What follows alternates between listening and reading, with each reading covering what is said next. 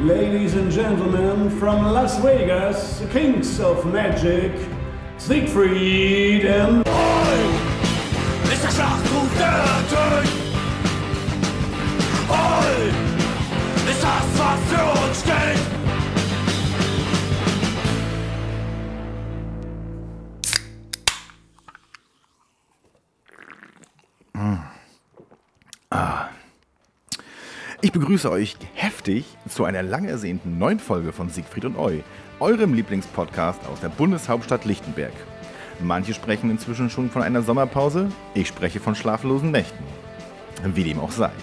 Zu Gast ist Daniel aus Recklinghausen, der ehemals größten Bergbaustadt Europas.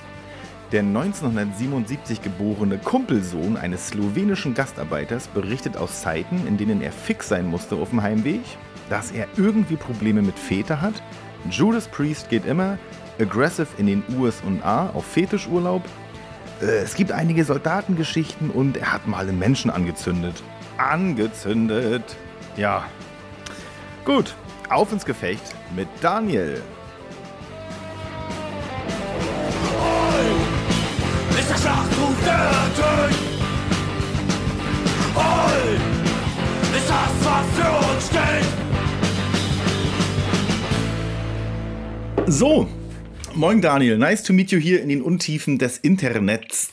Kennengelernt haben wir uns 2017 in Dresden beim Unsinn erzählen mit Andy in der Chemiefabrik. Ich habe damals die steile These aufgestellt, dass du ein Vertreter von Alpha Industries bist, weil du am Vorabend auf der Bühne mehrfach zum Tragen von Bomberjacken aufgerufen hast. Wie lief deine Karriere seither und hast du vielleicht einen Alpha-Rabattcode für die Community? So, erstmal vielen Dank, dass ich dabei sein darf. Ich fühle mich sehr geehrt. Ähm, hi. Ähm, Ja, bitte. Alpha Industries. Also wir haben gerade schon mal im Vorfeld ganz kurz darüber geredet. Ganz ich kann mich kurz. da überhaupt nicht dran erinnern. Aber du hast ja da ein paar Beweismittel gesammelt, ähm, Ja, die mich eines Besseren belehrt haben. Also, Alpha Industries. Ich habe, glaube ich, noch nie, ich habe noch nie eine Bomberjacke von Alpha gehabt. Ich habe immer nur so No-Name-Jacken gehabt. das Nee. ist bitter. Das, das ist nicht bitter. Also damals in den, in den 90ern, in den 80ern habe ich schon Bomberjacken teilweise getragen, obwohl ich noch nicht mal Skinhead war. Da hatte ich immer so, so No-Name-Sachen. So eine schwarze mit, keine Ahnung, irgendwo aus so einem, aus so einem Inder-Shop ähm, geholt. Es gab doch auch diese, die, die, wenn man keine Alpha hatte, gab es doch diese Delta, Ja, da gab es eine ganze Menge. Also ich weiß gar nicht mehr, welche das, welche das war. Ähm, das war so meine, meine erste war eine schwarze, das weiß ich noch. Da war ich in der sechsten, fünften, sechsten Klasse, glaube ich. Ähm, aber eine Alpha habe ich echt noch nie gehabt. Oh, Das war okay. mir immer zu teuer, als ich jung war. Jetzt habe ich gerade, glaube ich, jetzt habe ich eine Ben Sherman gerade. Auch schön. Aber in der Chemiefabrik, dass wir uns da so wirklich unterhalten haben, also das wüsste ich jetzt nicht. Äh. Ja, es, ist, ähm, ähm, ich spiele das äh, jetzt ein. Alles für euch. Ja, ja. Ich habe auch mal Fernsehen geguckt. Ich weiß, wie es geht. Prosit Neujahr. Ach so, äh, Bomberjacke. Das war gestern euer Schlagwort, oder? Bomberjacke? Bomberjacke? Bomberjacke. Du hast Bomberjacke gesagt. Nee, mehrmals. Doch, hast du. Doch, hast du. Zweimal hast du Bomberjacke Der gesagt. Ansage über der, über der Hexer. Bomberjacke gesagt. Ich dachte schon, du wärst ein Alpha-Vertreter. du. Aber Aber auf jeden Fall, wer das jetzt gehört hat, ähm, äh, hat einen groben Umriss davon, ähm, dass auf jeden Fall Alkohol im Spiel war, aber du hast es auf jeden Fall gesagt. Aber ist ja egal, ich will dich nicht, ich will dich nicht an der Bomberjacken-Story aufhängen. Äh, warte mal, wenn du deine erste Bomberjacke schon in der sechsten Klasse getragen hast, äh, hast du dir selber eine Bomberjacke gekauft oder hast du deinen Eltern gesagt, du brauchst eine oder haben deine Eltern dir eine Bomberjacke gekauft, weil sie meinten, junge Männer müssen sowas tragen? Kann ich echt nicht sagen. Ich glaube, die habe ich irgendwo im Laden gekauft, aber das war irgendwie so ein Sportladen oder so. Ähm, die war auch, glaube ich, eine Nummer zu groß, aber die war halt super warm damals. Und ähm, Gab sie im Sparpaket gleich mit einem Baseballschläger dazu? den Scheiß konntest du überall kaufen. Also ich glaube sogar bei Karstadt gab es Bomberjacken früher. Ich weiß nicht, vielleicht heute ja wieder. Bei Karstadt gab es Inzwischen bestimmt wieder, Also ja. da gab es ja auch Rechtsrock und so eine Zeit lang zu kaufen. Wie sagt man immer, früher war alles besser, ne? Ja. Haben Leukämie gesagt. Wenn die das sagen, ne? Dann wird, das, wird da wohl was dran sein. Was, was trinkst du gerade? Ich sehe, du hast ein Guinness-Glas, aber es ist Wasser, oder? Ich habe ein Guinness-Glas voll mit Mineralwasser. Oh, schön, guck mal, ich habe mir extra für unser Interview auch ein Guinness gekauft, dieses neue, dieses Hophaus-Lager. Hast du das schon mal getrunken? Nee. Äh, Hab ich ja hier noch nie gesehen. Hashtag unbezahlte Werbung, aber das Hophaus-Lager von Guinness belassen wir es dabei. Ähm, Daniel, Hast du denn schon probiert? ja, ja, im Urlaub in Italien. So. Ich habe aus Versehen die Flasche Ah. beinahe geäxt, weil es so gut geschmeckt hat. Aber wir beenden die Dauerwerbesendung. Muss ich auch mal gucken.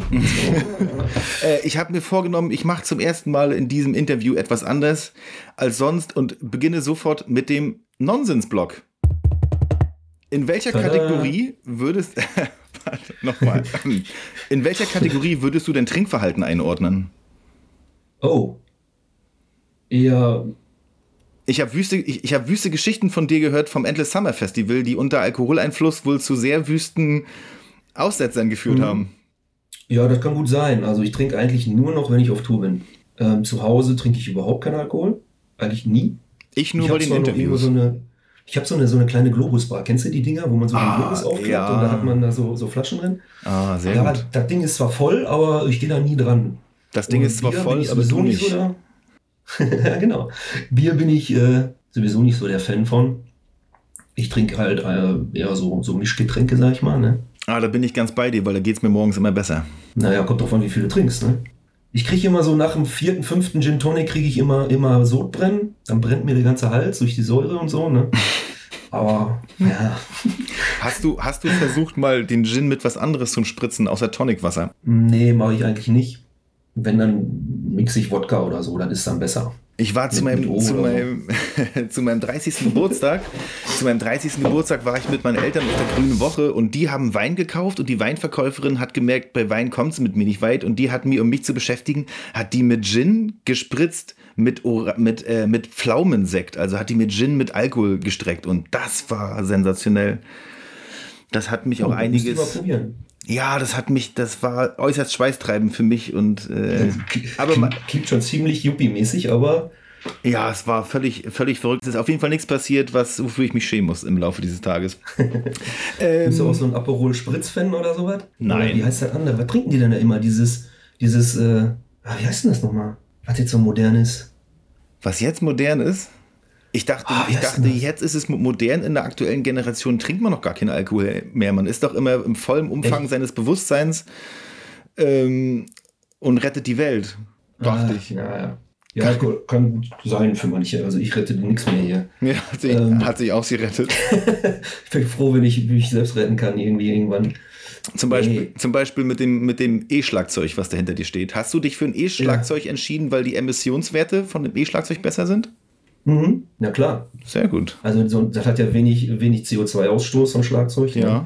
Nicht so wie so ein Gitarrist oder so, der die ganze Zeit furzt. Richtig, richtig. Dieser grüne Nee, Daumen also- gilt dir. Komm, kommen wir zur nächsten Frage. Petting oder Pershing? Was ist denn Pershing? Na, Pershing ist doch dieses Abwehrraketensystem, was im Kalten Krieg irgendwie hier installiert wurde. Ah, ja, stimmt, hast du vollkommen recht. Es gab, es gab doch äh, mal. dann lieber Petting, na klar. dann lieber Petting, weil ich, ich weiß, es gab, da, es gab wohl mal irgendwann diesen Spruch Petting statt Pershing. Ach so, ich kenne nur äh, Fuck Chirac von der Atomkrise irgendwann in den 90ern. Ja. Und andere Schlagwörter. Ach was, keine Ahnung, ey. Hier, äh, ich weiß nicht. Nee, kenne ich gar nicht den Spruch. Petting statt Pershing, kennst du nicht? Nee, habe ich noch nie gehört. Das ist Aber ich natürlich bin ja nicht so, ich bin ja nicht so in diesen Kreisen unterwegs. in den In Petting-Kreisen oder? Kle Kleberkreisen und kein, kein Problem. Ähm, äh, äh, beende folgendes Zitat. Du verpasst deinen Bus. Gut, du bist auf jeden Fall schon mal kein Kassierer-Fan. Das gefällt mir sehr gut. Das macht Doch, dich ich auch. kenne ich kenn, ich kenn den Song, aber ähm, ich wüsste jetzt nicht, was als nächstes kommt, weil ich höre ehrlich, ehrlich nicht so. So deutsche Sachen höre ich, hör ich schon lange nicht mehr so richtig. Ich finde, dafür hättest du dir einen Ritterschlag verdient. Warum? Ich konnte damit einfach die sind eigentlich, alle ganz cool, die Leute von, von Kassierer. Das möchte ich gar nicht in Frage stellen. Da muss man, muss man halt, ja. Wie sagt man, Kunst, Kunst, diese- Kunst diese von Künstlern trennen? Nenne ich das immer. Ja. Baller. Uh, ja, das ist, äh, das ist natürlich gut. Ähm, dein bester Freund hat im Zuge geistiger Umnachtung die Frontscheibe deines Autos zertrümmert. Wie rächst du dich? Oh, ho, ho, ho, ho. War der betrunken? Ja, Hast du gerade gesagt, ne? Geistige Ähm, Umnachtung, das könnte als betrunken ja, geistige durchgehen. Umnachtung. Ja, normalerweise gibt es einen Tritt in die Eier. Aber So pro wenn forma. es mein bester, wenn es mein bester Freund ist, dann ja, wie soll ich mich rächen, ey? So, keine Ahnung.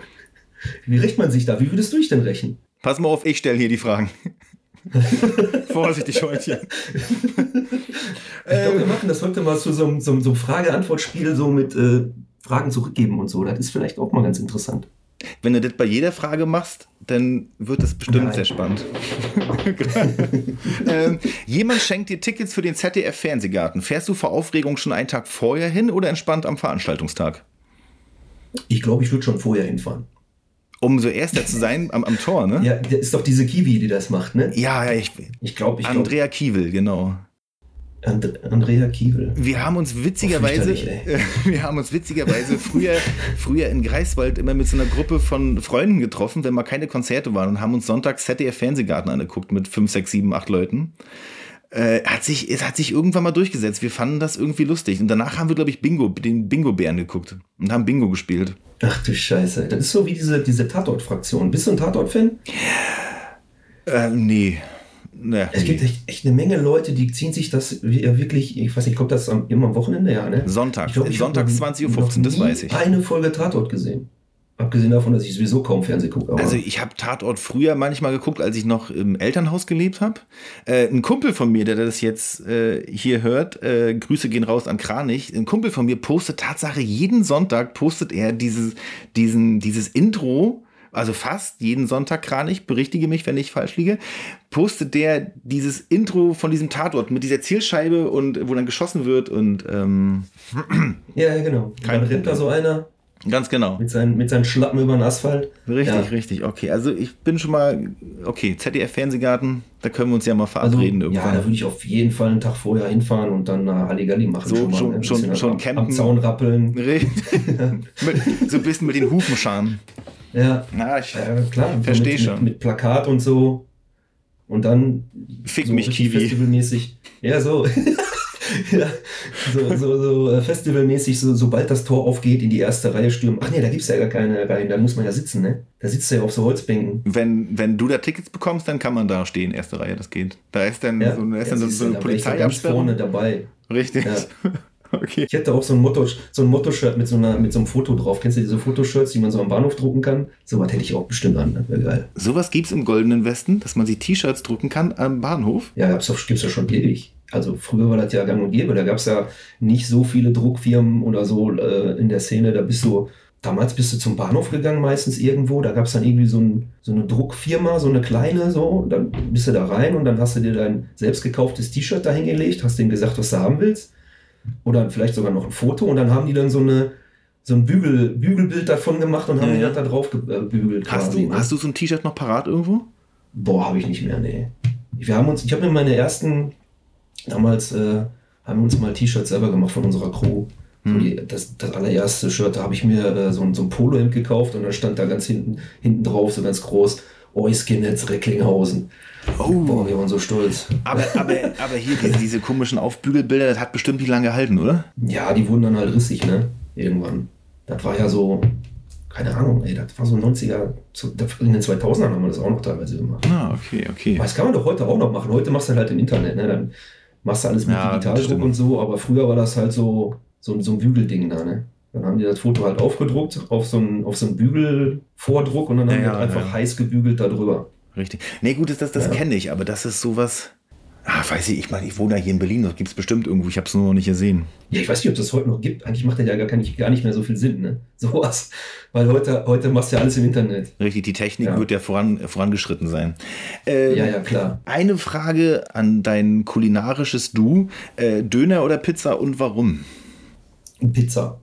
Pizza, weil, ja gut, es gibt auch Döner mit Käse, aber Ja, mit Feta meistens, so eine, so eine ich. exotische, ja nicht, ja, nicht scheiß Feta, ich meine richtigen Käse. Am besten sowieso Cheddar-Käse. Ähm, ja, also Döner mag ich auch gern, aber Pizza finde ich irgendwie geiler. Auf jeden Fall. Das lassen wir doch mal so stehen, würde ich sagen. Da bin ich, ich weiß nicht, ob ich da bei, bei dir bin, aber ganz generell würde ich, wenn ich essen gehe, eher in eine Pizzeria gehen als in eine Dönerbude. Aber ich glaube, in Summe habe ich in meinem Leben mehr Döner als Pizza gegessen. Weil es schneller geht. Ja, und weil es meistens eher auf den Heimdöner. Ja, genau. Wenn du nachts irgendwo bist, dann. Ja, es gibt ja halt manchmal so Pizzastände, da hast du dann diese Fertigpizza liegen, weißt du, so, so wie in Amerika, so Slices, ja. Ja, ja, ja. Aber Na, wenn du richtig Kohl am Fass nachts und besoffen bist, dann musst du ja was ordentliches essen. Ne? Eben. Dann hast du keine Lust zu warten und, und ach, nee, dann esse ich auch meistens einen Döner. Sehr Oder gut. eher, ich esse eigentlich sogar eher so, ein, so eine, wie heißt das, türkische Pizza. Damals schon. Lammertschun oder ich bin, ich bin seit längerem auf Dürüm umgestiegen, weil der Dürüm hat ja in dem Fladen nicht diese Soße drin und es schmeckt, es schmeckt irgendwie alles mehr nach dem Zeug, was drin ist, weil dieses, äh, weil diese, diese Soße in der türkischen Pizza bringt auch immer noch so einen Eigengeschmack mit, den ich irgendwann, ähm, ähm, irgendwann nicht mehr so geil fand. Ja, ich bin ja Schafesser, bei mir ist das dann eh egal. Du isst Schafe? Ich knall alles, ja, ja, ich esse Schafe und am liebsten Schaf. Sehr gut, sehr gut.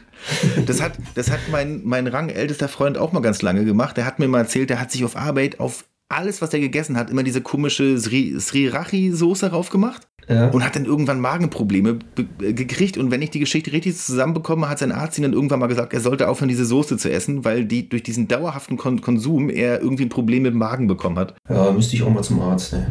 Ich habe auch immer Magenprobleme. Ich weiß nicht, willst du jetzt zum Arzt gehen? Wollen wir kurz abbrechen? Hm, Ja, ich glaube, jetzt hat keiner mehr auf, oder? Ich muss ins Krankenhaus fahren, das wird dann aber länger dauern. Nein, dann lassen wir es lieber. Ich denke, das, Oh. da stehst du jetzt noch durch. ähm, Daniel. Ja, sonst scheiße ich mich halt ein. Kein Problem. Kein habe Problem. immer so ein paar Plastiktüten stehen halt. Das passt schon, das merkst du gar nicht. Kriegst du gar nicht mit. Äh, äh, Daniel, kommen wir doch mal kurz zu deiner Person. Also wir, wir wie Ja. mit beinahe allen meinen Gästen, ich kenne dich ja nicht wirklich. Wir sind so in einer Bubble, wie man das in der Subkultur so ist. Äh, wo, wann und wie bist du eigentlich geboren? Du hast ja schon das, das Wort, äh, der, der Stichpunkt Recklinghausen fiel ja schon. Wo kommst du her? Also ich bin äh, 1977 in Herten geboren. Das ist halt so ein Vorort von Recklinghausen. Ein Vorort, Im tiefsten okay. Ruhrpott. Ja. Da sagt man auch, äh, das war die größte Bergbaustadt Europas in den 80ern und 90ern. Herten, ja? Herten, aber nicht jetzt von der Einwohnerzahl, sondern äh, von der, wie soll ich das sagen, Ab- Zechendichte, würde ich sagen. Ach, der, also quasi auch von der abgebauten Menge quasi. Das wahrscheinlich auch, weil wir hatten echt viele Zechen da und äh, quasi das ganze Ding war untertunnelt, die ganze Mhm. Stadt. Ähm, und Krass, die okay. Zechen waren alle miteinander verbunden Mhm. und äh, ja, du konntest quasi ähm, in eine Zeche rein runterfahren Ja. und äh, dann da unten 12, 13 Kilometer laufen und kommst in der anderen Zeche wieder raus. Ja, ja, okay, krass. Da bin ich dann halt aufgewachsen, so in meiner kleinen Blase. Ja, ja, ja. In der Zechenstadt. Wie ist es, wenn da die Dichte so hoch war? Haben deine Eltern da auch gearbeitet? Oder? Ja, also mein Vater ist Slowene. Ja? Der ist ähm, in den 60er Jahren mit dieser, ähm, was war denn da? Das war so eine, in den 60er Jahren hat Deutschland halt ähm, einen großen Arbeitsmangel gehabt oder Arbeitermangel. Ja, ja. Und dann haben die ähm, Ausländer rekrutiert. Oder die haben, besser gesagt, es war einfach, als Ausländer hierher zu kommen, Mhm. um bestimmte Jobs zu machen. Die haben Ausländer verschleppt, könnte man sagen. so oder so. Okay. Ähm, und äh, auf jeden Fall gab es da diese, eine riesen Einwanderungswelle in Deutschland. Das waren hauptsächlich Türken, Italiener, ähm, Griechen, ja. Äh, Marokkaner waren welche dabei, Libanesen, ein paar Russen und viele Polen. Hm. Weiß ich nicht, ob dir das so, so bewusst ist. Also das war ja irgendwann 60er, Anfang der 70er. Ja. Doch, doch schon. Es, es gibt ja, es, also das, ähm, ich meine, ich bin ja so ein Wendekind, aber man kennt es aus dem Geschichtsunterricht. Okay. Ja. Ja, und da äh, äh, waren die Brüder von meinem Vater, der hatte mehrere Brüder, die waren dann wohl irgendwann hi- hierher gekommen, um zu arbeiten. Mhm. Und mein Vater wollte die dann irgendwann besuchen und ist dann auch später hier geblieben. Also er, kam aus einer richtig armen Familie. Ja. Also die, das waren so, so, so, ja, die haben auf dem Berg gew- gewohnt in Slowenien. Mhm. Also so Bergbauern, sag ich mal. Die hatten keine Kohle, nix und so. Und, aber äh, hat aber erst- eine schöne Heimat, eine schöne Region dort. Äh, super schön. Also ist eins der, mit, mit der Schweiz zusammen, würde ich Mhm. sagen, eins der schönsten Länder Europas. Hm. Ähm, ja. Ja. Wie gesagt, dann ist er halt hierher gekommen und äh, hat dann meine Mutter kennengelernt. Und ja, dann kam erst meine Schwester auf, auf die Welt. Hm. Die ist fünf Jahre älter als ich. Und dann 77 bin ich gekommen. Äh, ganz, ganz kurze Frage nochmal zu dieser hohen Zechendichte. So eine völlig bescheuerte Frage, die da gleich in mir aufploppte. Wenn es da so verhältnismäßig viele Zechen gab, wie sah das, äh, weißt du ganz zufällig, wie die Stimmung unter denen waren? Gab es da, gab's da Kriminalität, so bandenmäßig, wie die eine Zeche kann mit der anderen nicht oder so? Gab's nein, sowas? nein, Absolut nicht. Also das, nee. Also nicht, dass ich wüsste. Das war eher umgekehrt. Also das war, also die Kumpels, hat man ja gesagt, also Ja, ja. die Leute, die unter Tage gearbeitet haben, die mussten sich aufeinander verlassen können. Und egal mit wem du gearbeitet hast, das war ja lebensgefährlich. Ja. Ähm, musstest du, musstest du dich auf den mehr oder weniger verlassen können. So. Und deshalb Mhm. gab es da immer diese, deshalb sagte man auch Kumpel zu den anderen Leuten teilweise. Ähm, da war ein guter Zusammenhalt und ein großer Zusammenhalt und eine absolute, ja, wie soll man sagen, Kollegialität, Kameradschaft Mhm. untereinander, das war das Pflicht. Und äh, sonst. Weil ja alle heil wieder rauskommen oder wollen. Genau, da war ja auch, da waren ja auch viele Grubenunglücke früher. Mein Vater war, glaube ich, auch in der Grubenwehr, also die, die Feuerwehr, die da äh, unter Tage ist. Ja, ja. Und da war, ich glaube, in den 80ern war mal so ein großes Grubenfeuer, so eine Gasexplosion da unten. Mhm. Da sind doch echt einige, einige irgendwie dran verreckt. Die sind, glaube ich, mit dem Fahrstuhl richtig ins Feuer reingefahren. Oh, Und, äh, und dann bist ja, du gefangen da drin. Ja, die sind geschmolzen auf dem Weg da runter. Ähm, Uh, krass. Ja, und sowas halt. Also, das war schon kein Zuckerschlecken da unten. Ne? Und natürlich knüppelharte Arbeit. Mhm. Mein Opa war auch ähm, da unten, also der war auch äh, Bergmann gewesen. Und mein Opa in Slowenien, der war eigentlich so alles, was, er, was, was Geld gebracht hat, hat der gemacht. Aber hauptsächlich ähm, hat er viel mit Holz gemacht. Der war so, wie sagt man das, Böttcher? Einer, der so, so Fässer macht und so. Ah, ja, ja. Mhm. Also der hat so Werkzeuge auch aus ähm, gemacht, geschreinert. Ja. Und der hat äh, in so einem Bleibergwerk gearbeitet. Das war nochmal eine Nummer härter. Oh, okay. Also da, da war ja, da unten war ja auch absoluter Kommunismus Ja, ja. früher und äh, die hatten auch wirklich nix. Und die haben da wirklich noch mit der Spitzhacke unten drin gesessen, irgendwo mit so einer, mit so einer Öllampe und haben da äh, das Blei aus dem Berg gehauen. Ne? Oh, und dann krass. Mit, der, mit der Hand quasi rausgekarrt. Also das war, das war nochmal eine Nummer krasser. Aber das hat er, glaube ich, auch nicht so lang gemacht. Das Ja. macht man, glaube ich, auch nicht so lang. Sofern man nicht in einem, in einem Unglück äh, dort sein Ende finden möchte. Okay, Ja. okay, so viel, so viel grob zu deinem familiären Background. Ähm, Schullaufbahn, welchen Schulabschluss hast du gemacht? Wie hast du die Schule durchlebt? Ja, erstmal war ich in der Grundschule, ne? wie jeder normale Mensch auch. Wir haben Grundschule und dann bist du auf die weiterführende Schule gegangen. Ne? ja, richtig. Ähm, da war ich auf der Realschule, Mhm. habe auch die zehn Jahre durchgezogen, bin ich einmal hingeblieben zum Glück, aber stand kurz, also ein paar Mal kurz davor. Nicht so wie bei mir. äh, bist du hängen geblieben? Nein, Hast du nicht wiederholt? doch, Nee? doch, Okay. doch. Ja, okay. Mit, mit, einem, mit einem Schulwechsel, weil ich für die Schule nicht mehr tragbar war und mich, glaube ich, mit dem, äh, mit dem Schulleiter angelegt habe. Ja, okay. Ja, da, solche Sachen hatte ich auch. Kein Problem. Da bin ich dann mit, mit 16 raus. Also ich habe da meinen Realschulabschluss gemacht und bin dann äh, mit 16, das war 94, dann 93, 94, äh, bin ich dann raus. Da war ich dann fünf Jahre alt, okay. Da, war Da warst du fünf? Ja, bin Ja, siehste, guck neun- mal. 89 bin ich geboren. Da Ach, bin ich schon mal hochgegangen. ach, verrückt. Was hast du, äh, was hast du gemacht nach der Schule? Ich weiß ja, dass du beim Bund warst. Bist du direkt nach der Schule zum Bund oder hast du erst noch irgendwie eine Nee. Ausbildung gemacht? Oder? Genau, also äh, ich wollte eigentlich immer ähm, damals technischer Zeichner oder Bauzeichner werden. Oh, wie, wie, wie, wie kommt man, wie kommt man darauf? Auf so einen Traumwunsch? Ich fand das geil. Ich war, ich war gut im Zeichnen und äh, mir hat sowas gelegen. Ich war dann hinterher auf der Berufsschule auch, also wirklich gut darin. ja, ja. Ich wollte das machen. Ähm, das Problem war halt, dass zu der Zeit das gerade anfing mit der Digitalisierung im Baubereich, so, also teilweise Mhm. oder besser gesagt bei diesen Leuten und die haben dann umgestellt auf Computer. Und da war der Job halt nicht mehr so gefragt, weil Ah, das okay. dann halt ja. einfacher war. Mhm. Ähm, ich habe da, ich weiß gar nicht mehr, ich glaube 40 Bewerbungen oder so habe ich locker rausgeballert damals. Äh, Krass. Anfang der 90er. Und habe dann nichts gekriegt. Hm. Und dann kam irgendwann die eine Firma, das war die Firma Heidkamp in Herne. Mhm. Das ist so eine, eine der größten Baufirmen, die da zu der Zeit, äh, ich weiß nicht, ob die heute noch so groß sind, ähm, ansässig war. Mhm. Da habe ich mich auch beworben. Und dann sagten die, ja, nee, äh, Bauzeichner, technischer Zeichner haben wir nichts. Aber sie können bei uns auf dem Bau anfangen. Ja, sie können doch Fliesenleger so, werden. Äh, äh, genau. Und erstmal habe ich die so richtig ausgelacht und meine Mutter so, Junge, bevor du gar nichts machst, gehst du dahin. Ja, und dann äh, habe ich dann so meine knapp drei Jahre ähm, Ausbildung gemacht als, Ja, ja. als äh, Stahlbetonbauer. Und das war echt übel. Stahlbeton, oh ja, klingt jetzt, klingt jetzt erstmal nicht so heiß. Nee, also geil war das nicht. Ne? Allgemein auf dem Bauarbeiten ist nicht so geil. Also du machst dich ja, du knüppelst dich ja kaputt. Ne?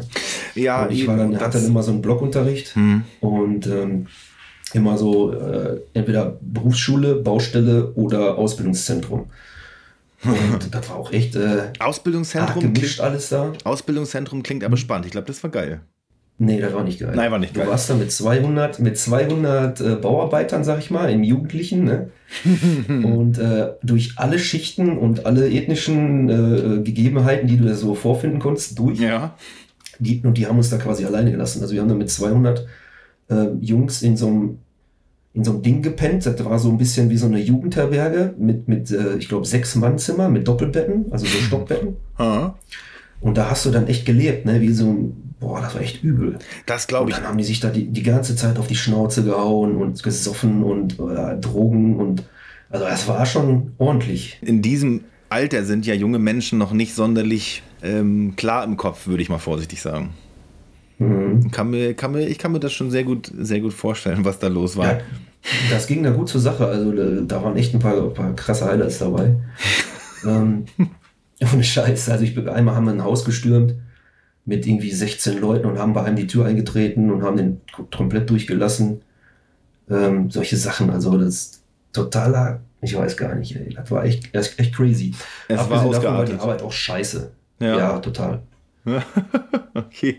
äh, du hast äh, hier da die, die Ausbildung gemacht. Wann hast du eigentlich angefangen, Musik zu machen? Hast du zu dem Zeitpunkt Oh. schon Musik gemacht oder kam das, kam das später Nee. erst nach der Ausbildung oder so? Also ich habe ähm, einen Kumpel gehabt in der Schule, der hat Schlagzeug gespielt. Ähm, der Ah, hatte so okay. Schlagzeugunterricht und so und der hatte in seinem Keller hatte ein Schlagzeug stehen. Mhm. Und da habe ich mich dann hingesetzt und fand das voll geil, so als, als Kind, ne? Macht ja Da Spaß. war Ja. ich vielleicht zehn, zehn oder zwölf oder elf. Mhm. Und dann äh, habe ich da so ein bisschen drauf rumgepimmelt und äh, ja, und seitdem habe ich dann immer quasi, wenn ich irgendwie Musik gehört habe oder so, Mhm. habe ich immer mit meinen Händen und mit meinen Füßen den, die, die, die, den Takt halt wiederholt. Ah, der. Also so ja. wie man das auf dem Schlagzeug. Und so habe ich mir über die Jahre eigentlich das Grundprinzip des Schlag Schlagzeugspielens beigebracht. Aufgesaugt. Ja, und ich habe das einfach so, ne, wenn ich was gehört habe, dann habe ich halt immer klack, klack, klack, klack, klack mit den Händen oder mit Ja, den ja. Füßen das so gemacht, wie ich das bei dem gesehen habe. Ja. Und ähm, dann habe ich aber erst ziemlich spät angefangen mit, äh, mit Musik machen. Also ich glaube, da war ich 32, 30, Ach, so, 32. so spät dann tatsächlich erst? Ja, ja, klar. Ja. Oh, krass, okay. Also vorher habe ich das nie irgendwie auf die Kette gekriegt. Mhm. Das stimmt gar nicht. Ich hatte natürlich Blockflötenunterricht in, in der er, äh, ersten bis vierten Klasse. Geil. Den, den hatten alle Kinder früher irgendwie Da gefühlt. muss ich jetzt ehrlich sagen, du hast aber auch so ein typisches Blockflötengesicht. Also, als, als wärst du gemacht für das Instrument. Jetzt kommt der Knaller. Und dann hat mein Vater, der- wie gesagt, der kommt ja aus Slowenien und die sind ja da eher äh, volksmusiktechnisch ein bisschen anders drauf, ne? Mhm. mit Akkordeon und so. Und dann hat mein Vater mich irgendwie dazu gebracht, dass ich Akkordeon spiele für zwei Jahre oder so. Oder Ah, drei. das ist aber eigentlich ein starkes Instrument, ne? Ja, aber nicht als Kind. Als Ja. Neunjähriger, pff, das war schon richtig kacke. Ja. Ähm, das habe ich dann auch am Anfang, äh, hat das ganz gut geklappt, so, die, die, ich sag mal, das erste halbe Jahr. Ah, Ich hatte dann auch, weißt du, so eine Oldschool-Musiklehrerin, die wirklich dann nur so komische Lieder spielen wollte und Ach, so ja richtig, so richtig in der? Musikschule gelernt? Ja, ja, klar, ich der Ah, Musikschule, so, aber okay. ich kann davon heute gar nichts mehr. Also ich kann, bin froh, wenn ich noch so zwei, drei Noten erkenne. Ja, ja, ja. Ähm, ja, und dann, wie gesagt, habe ich da so ein bisschen auf dem Akkordeon rumgeklimpert und dann war hinterher, habe ich auch echt keinen Bock mehr gehabt und irgendwann haben meine Eltern dann gesagt, okay, Lassen wir brauchst das. nicht mehr, ne? Ja, genau. Und dann habe ich halt jahrelang nichts gemacht. Ich habe dann mal irgendwann mit 13 oder 14 habe ich mal eine Gitarre in der Hand genommen, habe dann so eine Woche oder zwei versucht, mir so ein bisschen Gitarre beizubringen, aber das, Das hat bringt nicht nichts. geklappt, weil ich einfach ein Mongo bin, auch was das angeht, so mit, mit hier, mit Greifen und so. Ja, ja, selber beibringen, das, das funktioniert nicht. Das äh, kann ich dir sagen. Ja gut, beim Schlagzeug hat es ja halbwegs funktioniert. Ich, ich kann jetzt kein Schlagzeug also wirklich gut spielen oder so, aber ich Ja. sag mal so, für so ein Rumpel-Ufter-Ufter-Zeug reicht es auf jeden Fall. Für Deutschpunk. Ähm, wenn ich mich da, wenn ich mich da hinsetzen würde und damit ein bisschen übe wieder, ähm, ich habe jetzt schon bestimmt zwei oder zweieinhalb Jahre da nicht mehr dran gesessen an dem Ding, ja, ja, ja. Ja, dann wird es vielleicht noch so hinhauen. Ich habe ja schon in so einigen Projekten so mal ein bisschen gespielt, Mhm. aber die sind nie rausgekommen. Da ist Ah, nie okay. was draus geworden. Ja, Ähm, hauptsächlich mit dem David auch so und ähm, sehr gut. Aber da ist eigentlich nie was raus Da ist David hier schon wieder Thema. Ich glaube es ja wohl nicht. Ja, so ist das. so ist das. Der, der Typ ist überall. Ja, richtig. Wit- Witzigerweise die Sache mit, mit hier mit dem Luftschlag zu spielen, das, das, das kenne ich. Ich werde dann, leider ist mein persönliches Umfeld oder generell sind Menschen um einen herum immer ganz schnell angepisst davon, wenn man irgendwie den Takt immer so mittrommelt. Hey, was stimmt mit dir Ja. nicht? Hör doch mal auf und es macht mich nervös und bla bla bla. Ja. Aber weil Aber ich, ich habe das auch nur teilweise mit den Fingern gemacht. Also so wirklich so minimal. Ja, doch, ich, ich, ich ist, kenne das. Ist, ist bei mir dann irgendwann äh, so übergegangen, wenn ich Musik gehört habe, habe Ja. ich das automatisch gemacht. Ich wurde immer Ja, gefragt, ob ich, ob ich nervös bin. Ich sage, nein, ich habe, ich finde es einfach Ja. nur, ich habe einfach nur Bock. Ich bin ganz Heute normal. Jetzt, ist gleich ADHS. Ja. Richtig. Na, das habe ich sowieso. Kein, kein, kein Problem. ähm, aber in dem, in dem Alter, wo du da bei deinem Kumpel im Keller gesessen hast, das war so auch für mich ein prägendes Alter, weil da haben meine Geschwister bereits Musik gemacht und der Proberaum, beziehungsweise ein Proberaum war bei uns im Dorf und da habe ich auch ganz oft als kleiner Junge mit im Proberaum gesessen und habe das auch von vornherein mit, mit aufgesaugt. Das ist, das ist ja schön. Ähm, du hast jetzt schon gesagt, es gab mal noch ein paar andere Projekte nebenbei. Meine nächste Frage sollte eigentlich heißen, wie hieß deine erste Band oder ist Aggressive jetzt deine erste Band? Nee, ähm, ich habe vorher 2010 oder 11 Hm. haben wir so ein, so ein Hardcore-Projekt gemacht. Das hieß Under Fire. Okay. Da sind wir auch nie dazu gekommen, da wirklich äh, was ordentliches aufzunehmen. Da gab es, ich glaube, sogar mal so ein paar Demo-Sachen. Aber die haben wir auch nicht veröffentlicht, so wirklich. Ähm, Echt nicht? Ja, nee, das war so, Okay. das war so, so eine Proberaumaufnahme, sag ich mal so. Ne? Das war jetzt nicht wirklich gut. Na du, Bands, Und- Bands wie Rabauken oder Verlorene Jungs sind damit groß geworden mit Proberaumaufnahmen. Ja, richtig, richtig, da hast du recht. Aber ja, ich war davon nicht so, nicht so überzeugt. Und irgendwann haben wir dann auch, äh, 2013 haben wir dann mit Aggressive angefangen und dann hat sich das auch relativ schnell erledigt. Ja, Weil, gut, okay. äh, Teile davon sind dann nach Aggressive gekommen Hm. und äh, ja, dann war das, dann war das rum, das Thema mit der, mit der ersten Band. Ah, ja, ja. Mit Aggressive habt ihr ja, Ja. 2013 angefangen, also ihr seid jetzt quasi im zehnten Jahr. Aber das soll noch nicht Thema sein. Thema soll jetzt ganz kurz mal sein, etwas, was ich bis jetzt immer kategorisch ausgelassen habe, weil ich selber nicht beim Bund war, aber ich weiß, dass du bei der Bundeswehr warst und bist heute in Zivil, hast du mir schon gesagt. Äh, ja. kurze Frage. Was hast du dort erlebt oder erleben müssen? Denn ich weiß ja zumindest von einem Auslandseinsatz, wo du warst in Bosnien-Herzegowina 1999. Äh, ja, erzähl, wie, wie war das für dich? Ja, also ich fand die Bundeswehr gut. Also ich bin direkt nach der Lehre, als ich fertig war, habe ich gesagt, könnten mich mal am Arsch lecken. Ich verpiss mich sofort hier. Da wusste ich schon eigentlich, bevor ich die Lehre fertig hatte, ich ziehe das jetzt durch und Ja. dann ganz schnell weg. Damit du erst mal was in der Tasche hast. Ja, genau. Also man hat ja auch nicht schlecht verdient auf dem Bau. Also auch schon in der Lehre war ich so der meistverdienste Jugendliche aus meinem Freundeskreis. Ja, Oh, also du hast da okay. wirklich schon Kohle gehabt. Ähm, ich habe da schon im ersten, im ersten Lehrjahr Ja. habe ich, glaube ich, 1000, 1050 Mark gehabt. Oh krass, das heißt, du warst der Einzige, der immer Zigaretten hatte und angehauen wurde. Ja, ja aber ich rauche ja nicht. Gut, auch gut. Ich habe ich hab noch nie geraucht. Ja, also Bundeswehr. Äh, Da bin ich dann halt direkt quasi nahtlos übergegangen in die, äh, zur Bundeswehr nach der Lehre. Ja. Ähm, Wann war das dann? Grundausbildung gemacht. Das war äh, 97. 97, Ich okay. habe im, Ja. ich hab im Sommer 97, habe ich, ähm, also so im Spätsommer, habe ich aufgehört, Hm. habe meine, meine, quasi meine Lehre beendet und bin dann im September, September oder November 97, ich glaube Hm. September, bin ich dann äh, zu, zur Grundausbildung gegangen. Ich habe mich ja auch gleich verpflichtet für vier Jahre damals. Also von, von vornherein schon, ohne dass du wusstest, was dich erwartet, oder? Ja, aber heißt, ich wusste ja ungefähr, was mich erwartet. Ich wusste ja, Ja, Soldat, richtig. was der so macht. So, ne? ähm, Ja. ich, fand das, ich fand das eigentlich ganz cool und es war eine gute Alternative und es war relativ einfach, da hinzukommen. Hm. Also da gab es ja auch schon einen riesengroßen Arbeitslosenmarkt und so. Ja. Und ähm, ich hatte einen Cousin, der war bei den Heeresfliegern Hm. und mit dem habe ich mich darüber unterhalten und der meinte, ja, ja, das kannst du machen und hier und da und bla bla bla. Und dann habe ich mich tatsächlich auch erst als Heeresflieger beworben, Hm. also Hubschrauber. Ah, cool. Und äh, ja, wurde nichts draus. Und dann haben die mir gesagt, und meine zweite Wahl war Feldjäger. Ich wollte zur Militärpolizei. Und da bin ich dann hingekommen. Ah, krass, okay.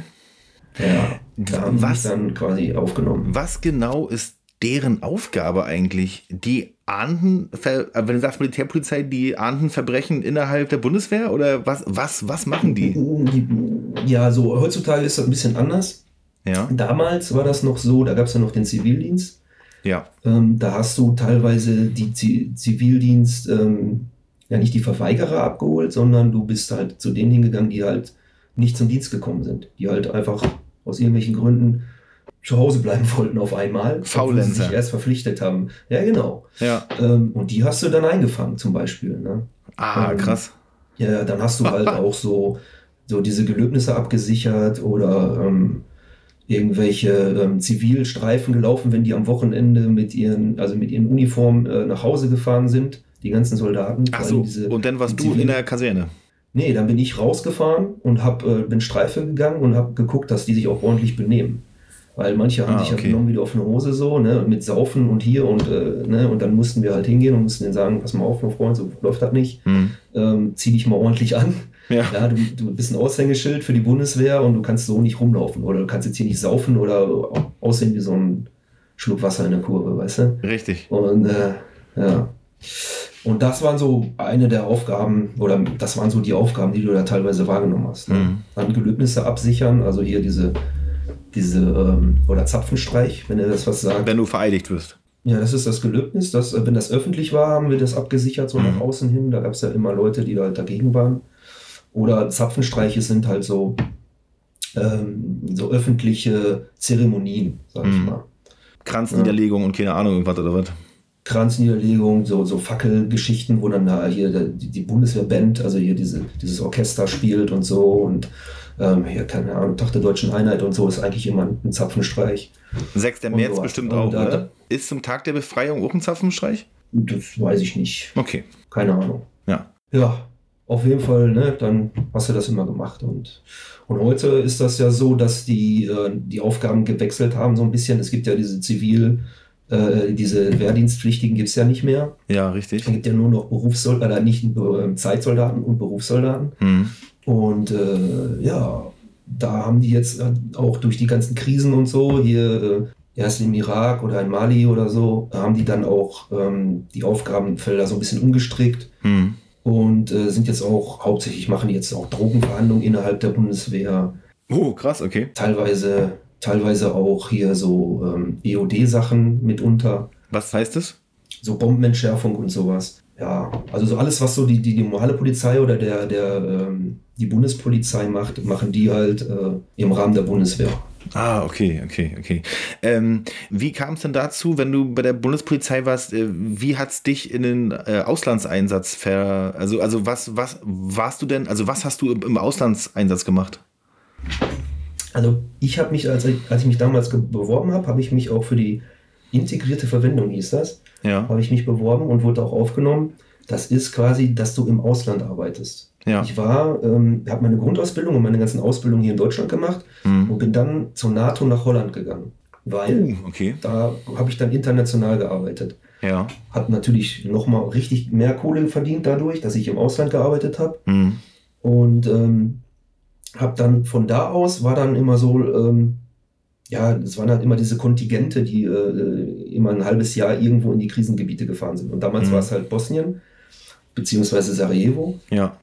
Da habe ich mich dann irgendwann, habe ich mir gesagt, so, okay, du musst das mal machen. So. Und äh, ja, dann habe ich mich dafür gemeldet und dann ging das relativ fix. Dann machst du da deine, deine Modulausbildung Mhm. für, die, für den Auslandseinsatz, für diesen Kriseneinsatz. Und dann Ah, okay. äh, fährst du dann irgendwann da runter. Ah, krass. Und äh, ja, da war ich, boah, wie war ich? 99? Ja, da war ich so 22, ne? Hm. Auch noch Und- sehr jung. Sehr, sehr jung. Ich wurde dann auch international eingesetzt. Also ich hatte eigentlich keine deutschen Vorgesetzten. Hm. Die konnten mir also nicht so wirklich was. Ja. Und ähm, ich war dann Schichtführer in einem, in einem irischen Platoon, also in so einem irischen Zug. Ich hatte 20 Iren und was waren dann noch? Zwei Holländer, zwei Italiener, zwei Engländer, Belgier waren noch dabei, Dänen.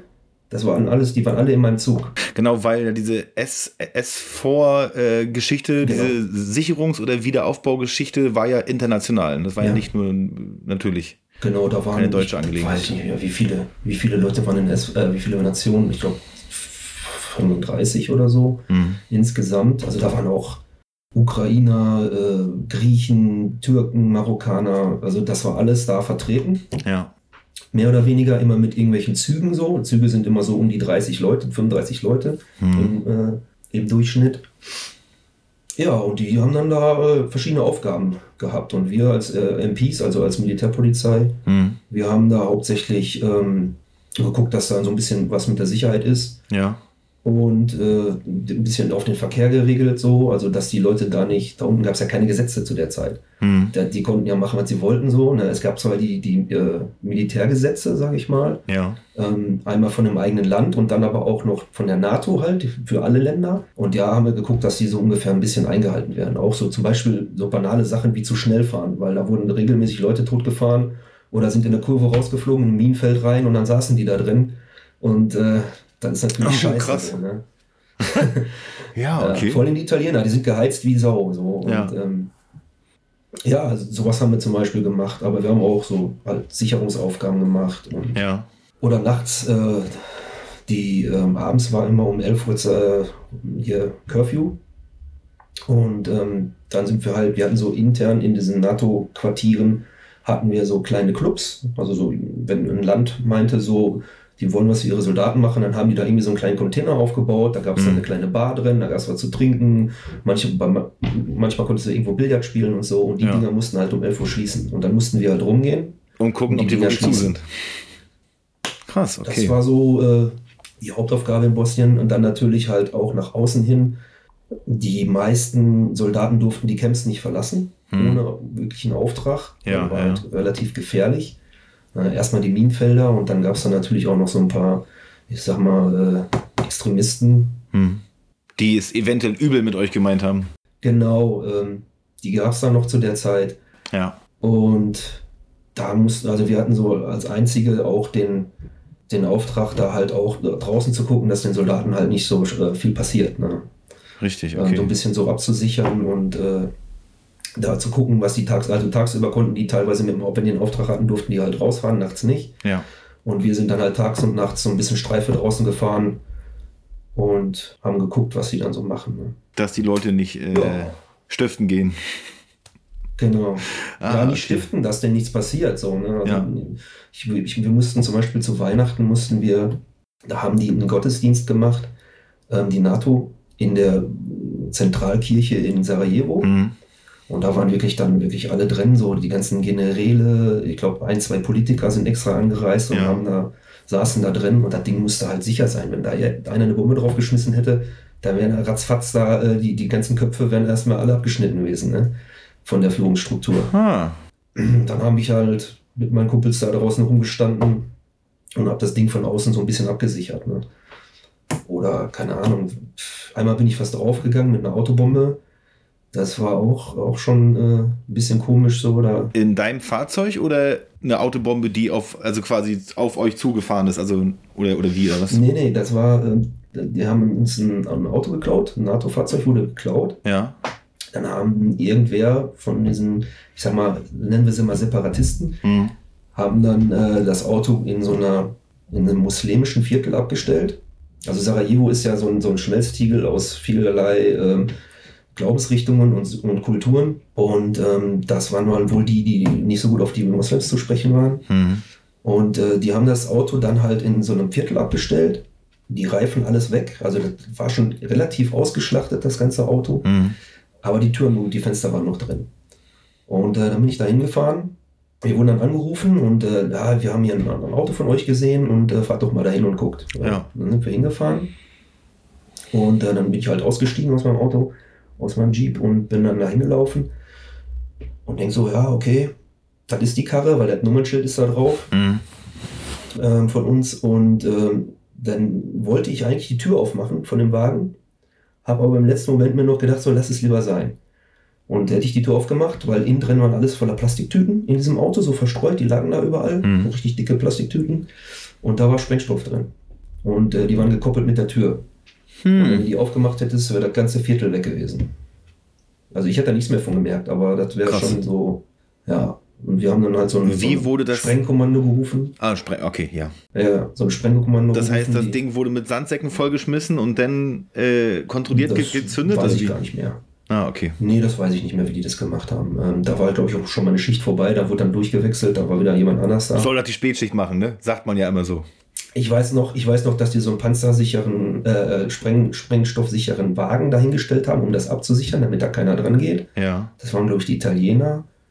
Die haben dann da mit so, einer, mit so einem Panzerfahrzeug da gestanden. Mhm. Also wenn das Ding hochgeht, hätten die das überlebt, sagen wir mal so. Und Ja, die sollten okay. dann halt darauf aufpassen, bis dieses EOD-Team da ist, die diese Geschichten dann entschärft. Und Mhm. da war ich, glaube ich, mein, mein Dienst schon vorbei, da habe ich, glaube ich, schon Feierabend gehabt. Ah, Aber das krass. war so, so ein Aha-Effekt von einem, von vielen Malen, wo ich den Tod von der Schippe gesprungen bin. Ja, okay. Und äh, ja, das war so das Krasseste. Und dann ähm, um Weihnachten rum sind da mal über Nacht anderthalb Meter Schnee gefallen, Mhm. locker. Dann ist äh, irgend so ein Jeep ist über so eine, so eine Passstraße gefahren Ja. und die ganze Passstraße ist, ist halt abgegangen. Und die waren halt, ähm, die wurden halt verschüttet und sind mit der Straße halt so den Berg runter Ja. und ähm, waren dann schwer verletzt, wurden dann irgendwie geborgen und mussten dann aber ähm, Bluttransfusionen haben. Mhm.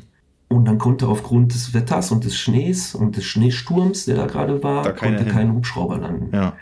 Genau, da konnte bei uns keiner, ähm, kein Hubschrauber landen, um, die, um die, diese Blutpäckchen da zu liefern. Und dann haben die gesagt, wir fahrt jetzt hoch zu diesem, also 84 war ja da die, die Olympiade, Mhm. war es 84 oder 82? Ich weiß es gar nicht.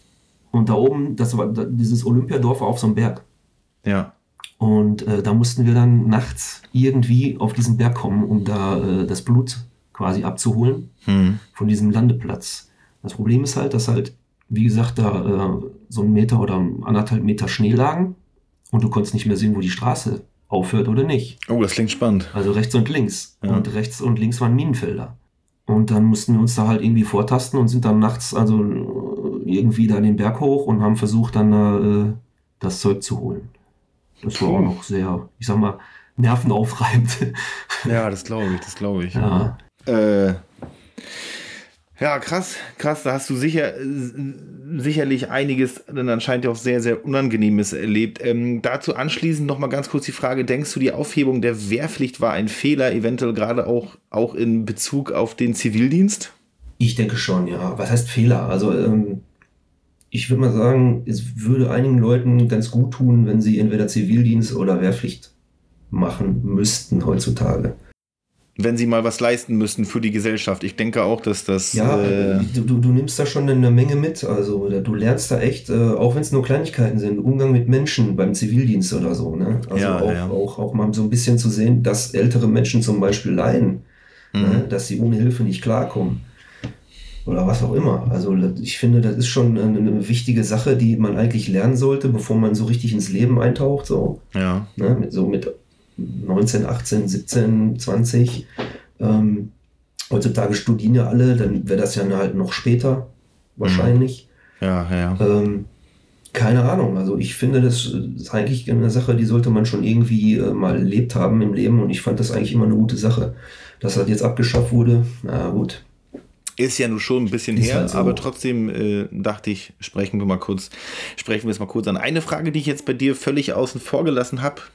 Generell, äh, wie, wie alt warst du eigentlich, als du die Subkultur beziehungsweise als du die Olschiene in dein, in dein Leben gekommen bist? Das kann ich gar nicht so genau sagen.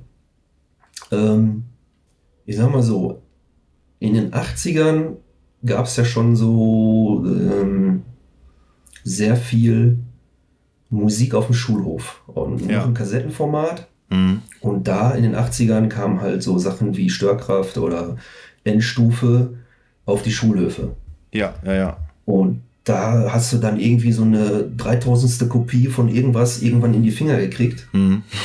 Und ähm, das hast du dann auch gehört. Und die, ich sag mal so, die Jugend oder, oder ich sag mal, die politische Einstellung der Deutschen oder gerade bei uns im Ruhrgebiet Mhm. war in den 80ern schon eine ganz andere, als sie heute ist. Also erstens waren die Leute nicht so gebildet, die konnten nicht so über Ja. den Tellerrand sehen, Mhm.